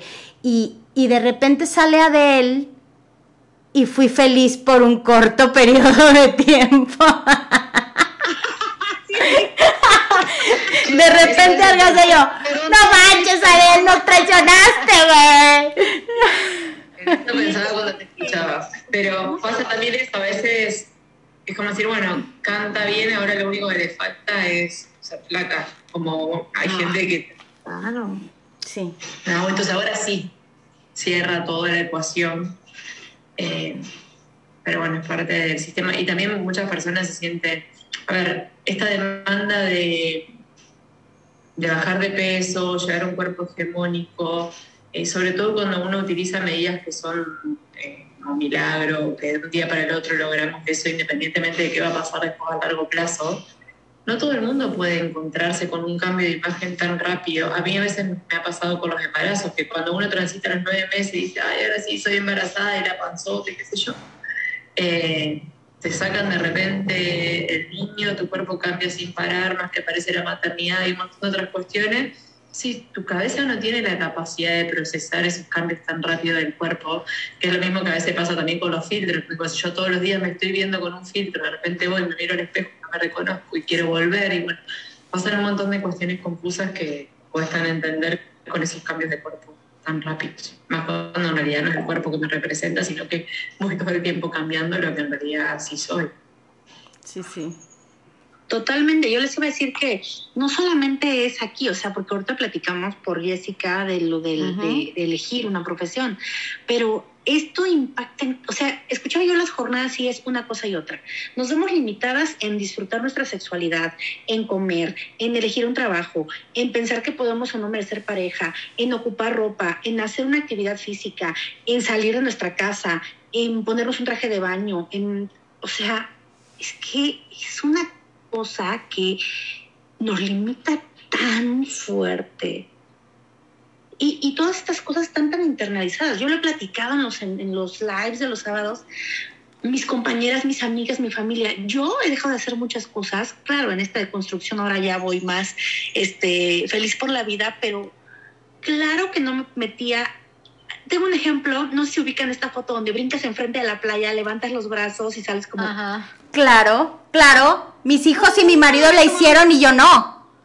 Claro, yo nunca lo había hecho, Chari. Yo ahora cada que voy a la playa brinco enfrente de la playa y me tomo una foto feliz de la vida brincando, pero era un temor de no, se me va a ver ahí la panza brincando y yo no me veo como mis amigas, ¿no? Que se ven así en la foto esta, que es una forma específica, porque yo no lo merezco, yo no puedo hacerlo. Y yo misma estaba, no, yo no, ustedes. yo tomo la foto, yo tomo la foto. Yo tomo la foto. Sí. O sea, son cosas simples que nos están diciendo, esto sí merezco, esto no. Y obviamente, así como nos sentimos con este diálogo externo que vamos internalizando, es como nos relacionamos con el mundo. No es cualquier cosa. Por eso hoy, cuando escucho una broma, cuando escucho, ya no me pasan de largo, ya veo en todas partes gordofobia y lo hablo, lo digo y lo denuncio, porque ya no podemos dejar pasar estas cosas y de verdad cuando vi las jornadas sentí un llamado así fuertísimo de no estamos solas en este camino, no estamos soles, me cuesta todavía integrar esta forma de hablar, pero realmente no estamos solos. Hay sí, muchos más. Sí, yo que ahorita que vos decís esa parte como de, de, denunciar, ¿verdad? Y de decir y de estar ahí como insistiendo en espacios en los cuales ya yo estoy como y a mí no me importa que hablen así, es como, ay, no, qué pereza, Paola está aquí, ¿verdad? Como, no podemos hablar de esto. No, qué pereza. Y yo, no me importa. no me importa que me digan que qué pereza, pero por lo menos yo sé que en esos espacios en los cuales yo estoy ahí, digamos, no se va a hablar del cuerpo de otras personas, ni siquiera como de la comida de otras personas, ¿verdad? No se va a criticar del por qué se tal y de qué esta otra y de qué más gorda y de que no sé qué, ¿verdad? Sino más bien es un espacio, creo yo, como seguro en ese sentido y que yo desde que, ¿verdad? Empecé como toda esa parte de construcción es como poner, ya yo sabiendo todo eso es poner ese granito de arena digamos, con la parte del activismo, digamos, con la parte de, denunciar, con la parte de explicar a ciertas personas el por qué esto es dañino, o simplemente nada más callarlos o cambiar la conversación. Pero yo creo que ya a partir de la hora y estar como más consciente es un poco como eso, cómo puedo poner yo ese granito de arena y hacer esa diferencia para los que están conmigo y para también a nivel profesional. Sí, a mí ahorita que dice, que dice Shandy de cómo te deconstruyes y empiezas a animarte a hacer cosas y todo lo que dejaste de hacer, eh, a mí me pasó muy, muy fuerte que yo no me metí a la alberca con mis hijos, porque a mí me daba vergüenza que la demás gente me viera. Y yo no, y, y de niña, algo que disfrutaba muchísimo era meterme a la alberca y nadar y yo era feliz metida en la alberca. Y con el proceso de deconstrucción que, que he vivido en estos dos últimos años, me atreví a inscribirme en una alberca que está aquí y entonces voy a nadar y ha sido para mí la cosa más deliciosa meterme a la alberca, para mí es lo máximo. Y yo no había podido disfrutar del ejercicio, ay, cuántos años de club pagados que nunca me metí a la alberca, Dios mío, y, y, ahora que voy, mi estrés, este, mi, mi fascitis plantar se desapareció, mis niveles de insulina, porque tengo resistencia a la insulina, se bajaron muchísimo. Este, todos mis, mis niveles, o, sea, fue un cambio tan, tan padre, pero no solo es eso lo que me da la natación, es acordarme también de que fueron muchos años de no meterme a la alberca con mis hijos y mis hijos ya son grandes, ya tengo una de 19 y dos de 16. Ese tiempo ya pasó. Ese jugar con mis niños en la alberca, lo perdí por vergüenza, por gordofobia, por miedo y por pena de lo que las demás mamás que sí iban en bikini iban a decir de mí. Entonces, sí es muy, muy fuerte es muy, muy fuerte. Y lo que dice Shandy es, es real. O sea, estar en estas jornadas es sentirnos fuertes, es hacer comunidad para, para poco a poco ir, ir, ir cambiando, porque no es posible y no es justo que haya personas que nos perdamos de cosas maravillosas de la vida. De vivir. De vivir bueno, de gozar de tus derechos fundamentales. Ya no hablemos de cosas extra, de tus derechos y de vivir. Nada más comer, salir a la calle, vestirte. O sea, no estamos hablando de que a mí me lleven en helicóptero al trabajo todos los días. No, porque va la reina. No estaría mal. o sea, no estaría mal, pero no estoy hablando de eso. Bueno, mira, déjenme les platico que hoy alguien muy cercano a mí eh, empezó a trabajar en un curso de verano donde ah, le tocó ser monitora de niñas entre 7 y 8 años. Y me manda mensaje y me dice, hay una niña gordita en mi grupo y me dice que ella no se quiere meter a la alberca. Todas se van a meter a la alberca y ella dice que, que ella no, que ella no quiere. Y yo, Dios mío, no saben, o sea, casi me pongo a llorar ahí. No es posible verme reflejada de esa manera en mi infancia, porque las demás niñas sí van a poder nadar y ella no. Tiene siete años. Siete años. Claro, y disfrutar, ¿no? Porque entonces ella está enfocada en eso y está perdiendo lo importante, el disfrutar, el gozar, el mojarse, estar con sus amigos, pasarla bien en el curso, reírse. Ella está, ¿qué van a opinar de mí si me quito la ropa y me meto y no soy como mis demás compañeros? Pero nadie se lo enseñó. Alguien se lo enseñó. No, y claro, y los papás también justo yo creo que han vivido en toda esta cultura de dieta, esta opresión y todo, entonces di, ellos también yo me puedo imaginar que, ¿verdad? Con toda esta información errónea de no va a ser saludable, de grande va, le va a pasar esto y lo otro, y tratando como de protegerla, digamos, y también le han restringido, me imagino, seguro, de verdad, entonces, alimentos, comidas y el foco es mucho como en su peso, en su peso, en su peso, en su peso.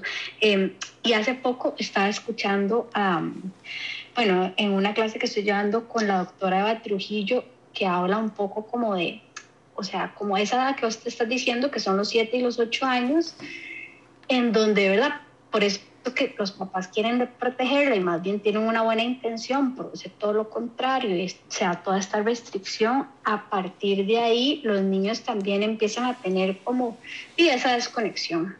A los ocho años ya tal vez pueden empezar como a comprar cositas, ¿verdad? Como que les dan plata, entonces compran cosas. Eh, inclusive yo creo que más se da más esa parte de, de en vez de estar disfrutando en una fiesta de cumpleaños o en la piscina o en otro lado, están como de cerca de la comida que les restringen en la casa. Entonces ahí se da también como toda esa desconexión eh, de poder ser ellos mismos como comedores competentes, ¿verdad? Poder autorregularse.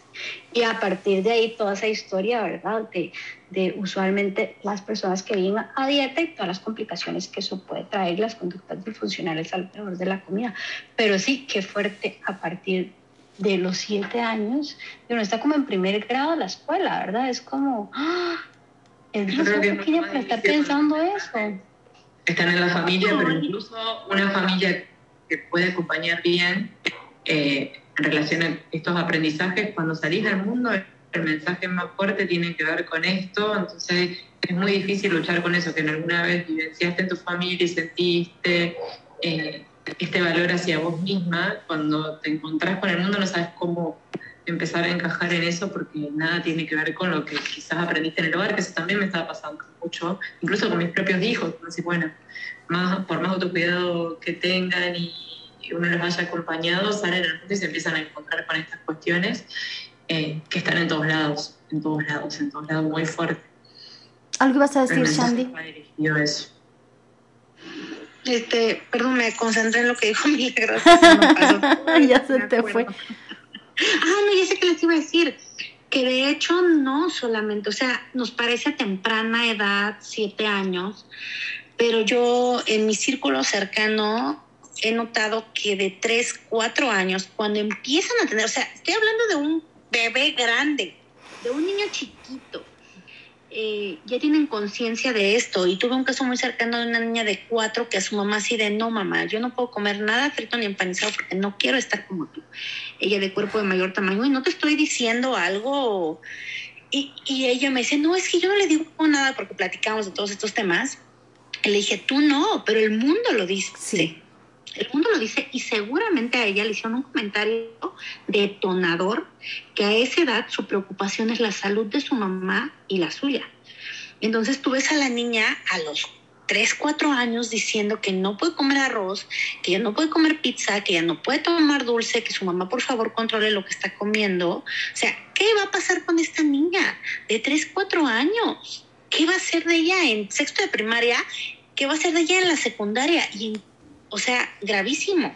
Sí, por la historia de mi vida. Que fue lo que también les quería preguntar sobre la ponencia de Alejandra Ollosa Romero, que, mexicana, activista, y que ella también es que abría la boca y es que era mi historia. O sea, ¿cuántas personas más, cuántas gentes más, cuántas mujeres más con la misma historia? Y que están alim- al- alimentando esa historia desde chiquitas de lo que estamos diciendo. O sea, porque así empezamos, Shandy. Sí, sí, no, claro. Claro, y a mí, bueno, detonadores de incomodidad corporal fueron la familia. Ah, claro, sí. No, yo en mi caso no lo escuché afuera, fue dentro y comentarios chiquitos, o sea, no crees que graves y así, este, que dijeras, ay, violentos. No, no basta, o sea, a veces vemos como cualquier cosa o simple decir, este mira, come más sano para que te veas más bonita, no sé, cosas que nos parecieran que no tienen nada de grave, son muy graves. Muy graves y que van a condicionar comportamientos y conductas de riesgo al alimentarnos y trastorno y, y que detonen trastornos de conducta alimentaria o hasta otra cosa. Fíjate que aquí estoy viendo también la participación de Patricia Palenzuela y, y, que ella empieza con, el aparatejo este de imanes para cerrar la boca que inventaron ese aparato en la Universidad de Nueva Zelanda. ¿Qué opinan de eso? No, bueno, es Apenas subí un reel de que ahora existen unas tabletas para los niños que se las colocan en la lengua para que rechacen el sabor a azúcar. O sea, imagínate esto, esto ya existe para... La cara de Paula no la vieron, pero está pero estuvo genial. Sí, te lo juro. Vea, échale un ojo a esto porque yo así lo voy a ir a ver. Sí, totalmente grave. Y aparte así te lo venden en Amazon sin control alguno. Pero imagínate, o sea, ¿qué onda? Yo lo veo, me sorprende tanto quitarle la sensación de sabor o sea, de apagar sabores y aparte de rechazo para dulce, porque aparte estás hablando de cuántos alimentos, ya no hablemos de estos alimentos catalogados como chatarra, mal, bla, no, sino en la comida normal. Sí. O sea, hasta el jitomate tiene un poco de dulzor al sabor, no sé, ¿me explico? Eh, Están bien. y Milagros nomás se agarra la cara así de, no puede ser. No, son las frutas. Es más o esto de, bajar de peso o llegar al cuerpo hegemónico a costa de qué. Eh, y ahí se pierde ya el sentido común, ni siquiera hablando de profesionales de la salud, sino a costa de qué llegar a eso. A mí me pasa, acá se promociona mucho, se promocionaba, no se ponía muy poca televisión, un polvito que se le ponía a la comida para que no se absorbieran los hidratos de carbono en todos los programas, todos los famosos, bueno, por todos lados aparecía.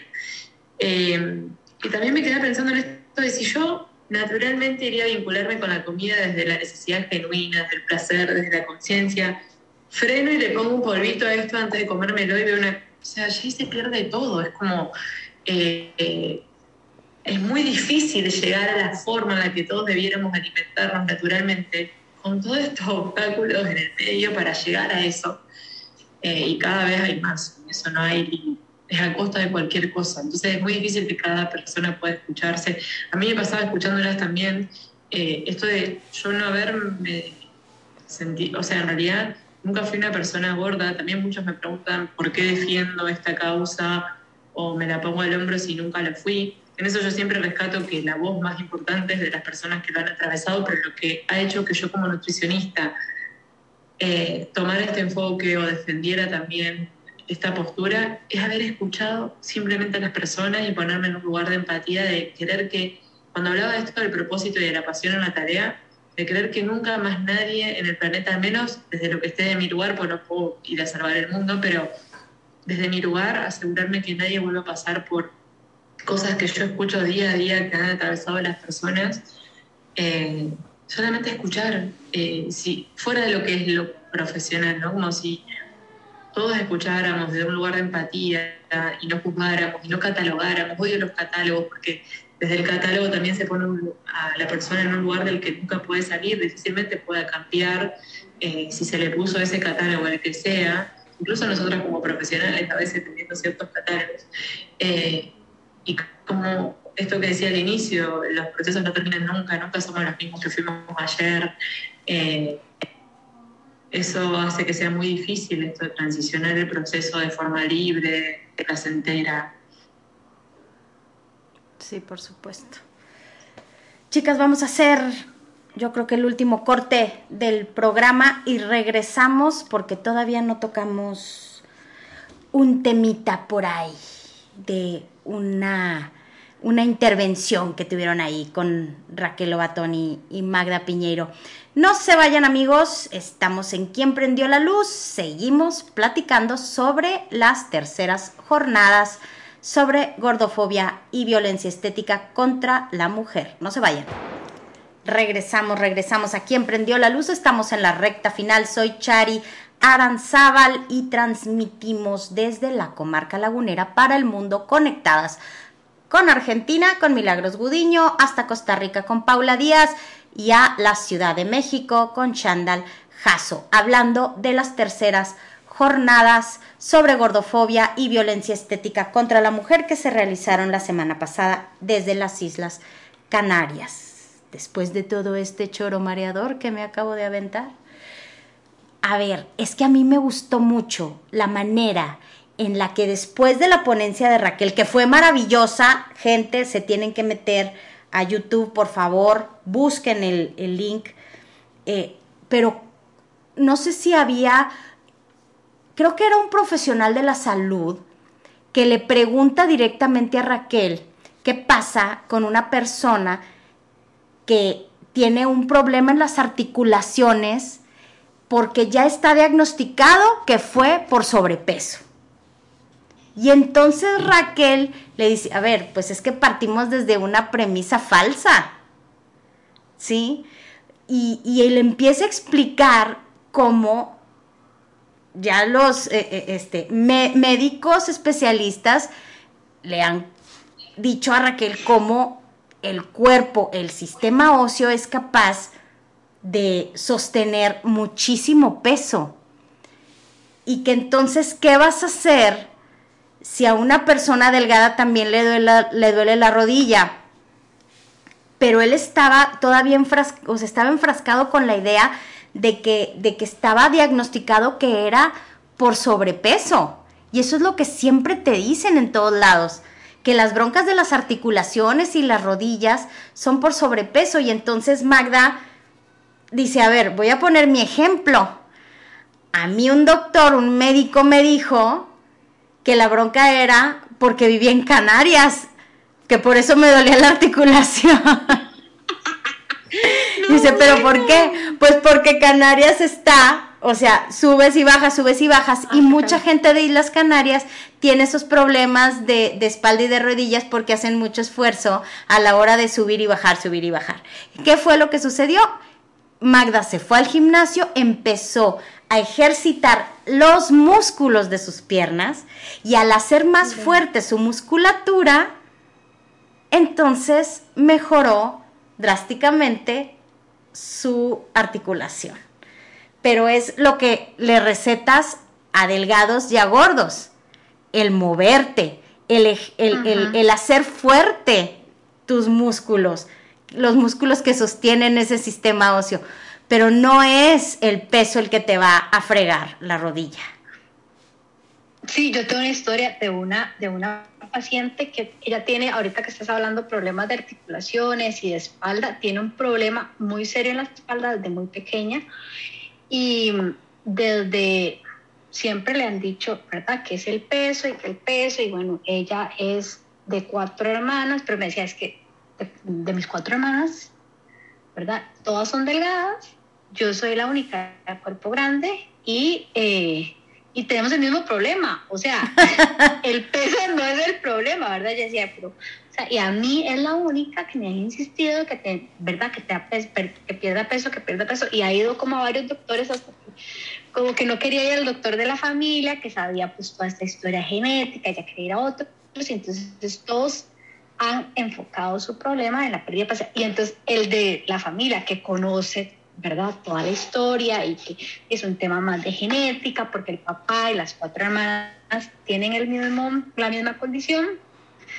le dice, no, no, usted tiene que perder peso, usted tiene que hacer esos ejercicios, usted tiene que fortalecer eso, usted tiene que, ¿verdad? Ella ya había aprendido a vivir con dolor durante muchísimos años, que tampoco estaba bien, ¿verdad? Ya ella estaba como acostumbrada a eso y entonces le dijo, no, sea, ¿verdad? El tener dolor no es algo normal. Exacto, tenés que, ¿verdad? Y le dio como un enfoque muy distinto, pero claro, bueno, yo creo que es como uno en un montón de profesionales que llegan como con este enfoque y con este, ¿verdad? Eh, aproximación, pero sí, qué fuerte cuando lo primero que siempre es cualquier condición así de rodillas es como, primero pierda peso. Sí. Primero tiene que perder peso, ¿verdad? Sí, y también creo que el principal problema es creer que el perder peso es una cuestión de voluntad y que tiene que ir a hacer algo para lograrlo y que ahí sí le van a solucionar todos sus problemas, porque también en esto retomo lo que decía hoy de la calidad de vida y en la costa de qué y cómo. Sí, bueno, vamos, anda a bajar de peso. ¿Cómo? Porque ni siquiera el profesional que, lo que le dice que tiene que bajar de peso para eso, ni lo deriva a un espacio para trabajar el cómo, suponiendo que el nutricionista sea el espacio para eso, ni siquiera eso. Uno dice, bueno, anda a bajar de peso eh, y después volver. Y también, eh, a ver, me ha pasado que tengo pacientes que realmente no se pueden mover por cuestiones de articulaciones y están con licencias médicas en el trabajo. Eh, y el médico le dice que baje de peso y mientras tanto no la opera. Claramente esa persona no va a mejorar, sino que va a empeorar cada vez más porque está en su casa sin trabajar, sin moverse, esperando bajar de peso por ¿Cómo? Del, Espíritu Santo. Eh, entonces esa persona cada vez más parada, más deprimida, eh, cada vez aumenta quizás más de peso porque empieza a tener eh, menos autocuidado. Bueno, creo que eso es una limitación muy grande y me ha pasado que también cuando les dicen que los van a operar, le dicen, bueno, cuando llegues, suponete que tengan 100 kilos, le dicen, cuando llegues a 90 kilos te opero. Que ahí ya es cuando los pacientes empieza hacer ruido a los que pueden tener como una mirada un poco más amplia y consciente. Bueno, voy ahora, estoy en 85, me dicen, no, que hasta que no tenga 80 no me va a operar y así.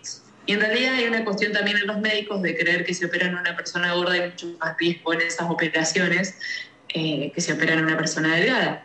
Entonces directamente el médico no quiere operarla.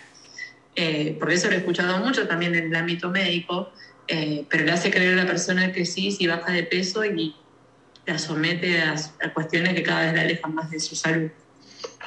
Sí, inclusive como esas pérdidas de peso también que, ¿verdad? que mandan y que son rápidas, yo creo que, que bajo también la parte de los trastornos de la conducta alimentaria, o sea, personas en cuerpos grandes pueden tener un trastorno de la conducta alimentaria a pesar de eso que está diciendo Milagros, como, bueno, o sea, usted está en 150 kilos, ¿verdad? Y ahí le van diciendo que va, que va, como esa pérdida de peso, o sea, trae complicaciones, o sea, igual que una persona que puede estar pesando 30 kilos, ¿verdad? Y que la gente no sabe esa parte, digamos, yo creo que no habla de eso, eh, la malnutrición que puede tener esa persona trae muchísimas eh, complicaciones médicas e, inclusive hasta em, psicológicas, ¿verdad? O sea, depresión y tal. Y, yo creo que, que, es como una forma simplista de poder decir, bueno, eso todo se va a arreglar cuando se pierda peso, pero la,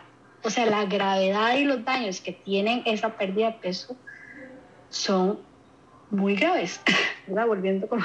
Volver a la, causa inicial también, porque a ver, me ha pasado mucho, he trabajado con kinesiólogos que sí tenían una mirada mucho más consciente y amplia, y me decían esto de que las personas iban a tratarse por el dolor, ella como kinesióloga quizás calmaba el dolor en lo agudo o en el momento, pero que si no se trabajaba en la causa, que en realidad viene de que hay ciertos órganos que están inflamados quizás por una mala alimentación, y que esa inflamación retrae las fascias que están conectadas a ciertos músculos y eso hace que la postura sea distinta. Bueno, si uno no va trabajando como a la causa inicial de qué fue lo que trajo a este problema de salud eh, y encima recomienda medidas que cada vez lo alejan más de ese camino. Eh, Yo he visto mucho que es el estrés. Mucho, o sea, el estrés, y se ha visto ya en, muchas investigaciones que, el estrés es el que causa muchísimas enfermedades, esos disparos de cortisol que, tenemos eh, por, nuestra forma de vida eh, en la que hemos estado inmersos desde hace unos años para acá, es lo que alimenta muchísimo las enfermedades. Y alimentar a su vez ese estrés con las dietas, pues es peor. A mí una frase que me gustó mucho de, de Raquel durante su exposición, que fue lo que se me hizo así como para, para cerrar así con punch. Dice, la gordura no es un diagnóstico, ni la dieta es un tratamiento. Eso se me hizo lo máximo. ¿Qué opinas, Shandy, de esta frase? Justo iba a decir algo que está relacionado con esto, es en el supuesto en el que nos quieren meter donde tener un cuerpo de mayor tamaño es la causa de todas las enfermedades. Y teniendo esta como una verdad que sabemos que es una mentira, la pérdida de peso no tiene evidencia científica de que sea sostenible a largo plazo. Entonces, ¿qué estamos haciendo con los pacientes? ¿Qué estamos haciendo con estos diagnósticos pobres? Entonces, ok, tienes razón, te la compro. Esta es la causa. Y luego, ¿qué? Bajo de peso, me siento bien dos meses, un año y regreso a un problema más grave. No, o sea, tenemos que cambiar la mirada de cómo estamos tratando todos los diagnósticos porque, y se ha observado, de hecho hay una crítica respecto a esto, respecto al peso a nivel mundial. Este sistema em, de salud pesocentrista, en Australia ya se habla de cómo se observa que está haciendo que subamos más de peso. Sí claro, weight cycling, discriminación, estigma. O sea, lo único que hace es que aumentemos más de peso. Empujar el set point a cada rato. Estamos atacando el, mayor miedo que tenemos con lo mismo. Sí, sí. Sí. Ay, algo te iba a decir y se me fue de lo que también había dicho. Ah, ya me acordé. Era comparar con toda esta, con, con todo este ejemplo que daban sobre las articulaciones y la rodilla, decía, a ver, y entonces una persona de piel blanca tiene más probabilidades, sí, de desarrollar cáncer de piel, pero todas las personas de, de, piel blanca pues no estamos enfermos, punto número uno. Ni le vas a decir a la persona, ah, pues cambie de piel, cambia de color. Es la misma vaina. ¿Sí? Exacto. O sea, no puede, lo que pasa es que nos han hecho creer que sí podemos cambiar el peso. Sí, pero es lo mismo. Ni la persona blanca está enferma, ni la persona gorda está enferma. Ni la persona blanca puede cambiar su color de piel, ni la persona gorda puede controlar su peso. Y ninguna de las dos están enfermas. Hasta que eventualmente se enferme alguna, porque obviamente en esta vida no hay nada tan seguro como que te vas a enfermar en algún momento. De gripa, de lo que quieras, pero te vas a enfermar. Y no por eso. Y los pues que creen que sí, también tiene que ver a veces, bueno, con esto que decía Jan, de que no hay un. Eh, o sea, no hay nada que compruebe que se puede sostener a largo plazo. Lo que se hace es que las personas se quedan con una sola intervención que les sirvió para bajar de peso. Y usualmente alguien que va a un nutricionista y bajó 10 kilos en un mes, eh, cuando no le funciona va a otro nutricionista y hace otro hasta que el cuerpo no responde más a todo eso. Y ahí dice, bueno, ¿qué está mal en mí que ahora todo eso que yo hacía no funciona? El cuerpo deja sus secuelas, cuando se da cuenta que uno lo está dañando y castigando, se defiende de todo eso y empieza a responder de una manera distinta a la que sí respondió en, en otro momento. Y a mí, al menos en mi experiencia, lo que me suele pasar es como, bueno, si alguien vino por primera vez a mi espacio de consulta y siente que, no, que primero necesita como probar algo que en lo agudo le o en el momento le permita bajar de peso y después empieza a atender las propias necesidades y su propio proceso, bueno, y me dice, ya intenté todo, después de un tiempo, ¿no? Sí. Dice, bueno, ya intenté todo esto y me cansé, ahora sí. Pero el cuerpo tampoco, eh, o sea, eso que ha pasado uno como intervención no es menor, deja sus secuelas y para mí no es lo mismo una persona que ha atravesado toda su vida por todos estos procesos, alguien que por primera vez quiere construir un buen vínculo con la comida y empieza ese proceso de otra manera. El cuerpo está mucho más dañado y cuesta. Claro. Pues chicas, estamos llegando a la recta final del programa. Les agradezco muchísimo que hayan estado aquí. Eh, por favor, díganme qué les prende la luz el día de hoy para, para cerrar, qué les prende su vida, qué prende su vida el día de hoy. Pues en mi caso, yo lo más fuerte ahorita que me llevo es esto, es sentirme acompañada, es, eh, por ahí les escribí un mensaje, es que me siento caminando al lado de gigantes y, me siento respaldada, o sea... Sí, ¿verdad? Aquí en México decimos, tu barrio te respalda y oh así me Sí, milagros. A ver, Paula, ¿quién primero? Sí, sí, yo, o sea, justo me voy también como con ese mensaje de Shandy de, o sea, un día como hoy poder estar conversando con personas de, otro, de otros países, ¿verdad? Que comparten, digamos, el mismo enfoque, la misma sensibilidad, el mismo, ¿verdad? La misma razón. Eh, yo hace 10 años jamás me hubiera imaginado poder estar aquí ahora en este momento. Y eso la verdad me llena muchísimo el corazón y me prende de luz la vida. Ay, qué padre, Paula. Milagros. Yo me quedo con que lo que me prende la luz es que el amor, la compasión y la empatía aplicable a cualquier espacio en esta vida eh, hace que todo sea distinto. Claro. mejor.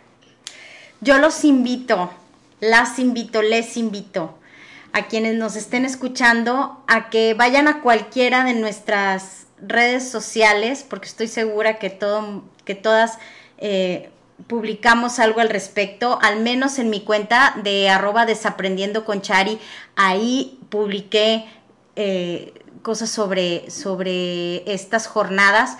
Voy a poner el link de, algunos de, los videos de las jornadas en mi, en mi perfil de, Instagram para que vayan y las invito también para que vayan a las redes sociales de Shandal Jasso, Escuadrón guion bajo antidieta, ¿verdad Shandy? Exactamente. Así es, milagros. Tu Instagram es arroba Holo, ¿cómo es? Holonutri. Holonutri. No es Holonutri, no me acuerdo si tenía un punto en el medio. No, sí tiene punto. Es arroba holo con H. Holo punto nutri. Ese es el, el, Instagram de Milagros. Y tú, Paula, es arroba. Déjame, ya se me olvidó. No. Arroba nutriendo vidas. Ándale, ándale arroba nutriendo vidas .cr de Costa Rica, me imagino. De Costa Rica, sí. Pues yo invito a todos de nuevo a que sigan estas redes, sigan estas fabulosas mujeres que, que nos hicieron el favor de compartirnos sus experiencias hoy, de, de, compartirnos sus opiniones y lo que les prendió la luz sobre estas terceras jornadas sobre gordofobia. Y también vean sus redes, entren a esta comunidad, somos cada vez más fuertes, como dice Shandy, estamos caminando entre gigantes porque nos sentimos protegidas por muchas personas profesionales de la salud que están dando un paso adelante para que todas las personas que hemos vivido en gordofobia dejemos de sufrir y vivamos una vida plena y feliz. No lo echen en saco roto. Bueno, Muchachas, muchísimas gracias por haber estado aquí. Yo los invito también a que se queden en radioalterego.com porque a las 3 de la tarde está el programa de Toño Galvez Alter Ego con temas que les van a gustar y música que les va a encantar como toda la que está en radioalterego.com. Los espero el próximo martes a las 12 del día hora México como siempre. Muchísimas gracias por estar con nosotros. Gracias, adiós hasta Argentina, gracias Costa Rica y gracias Ciudad de México. Nos vemos, muchas gracias a todos, vayan a prender la luz.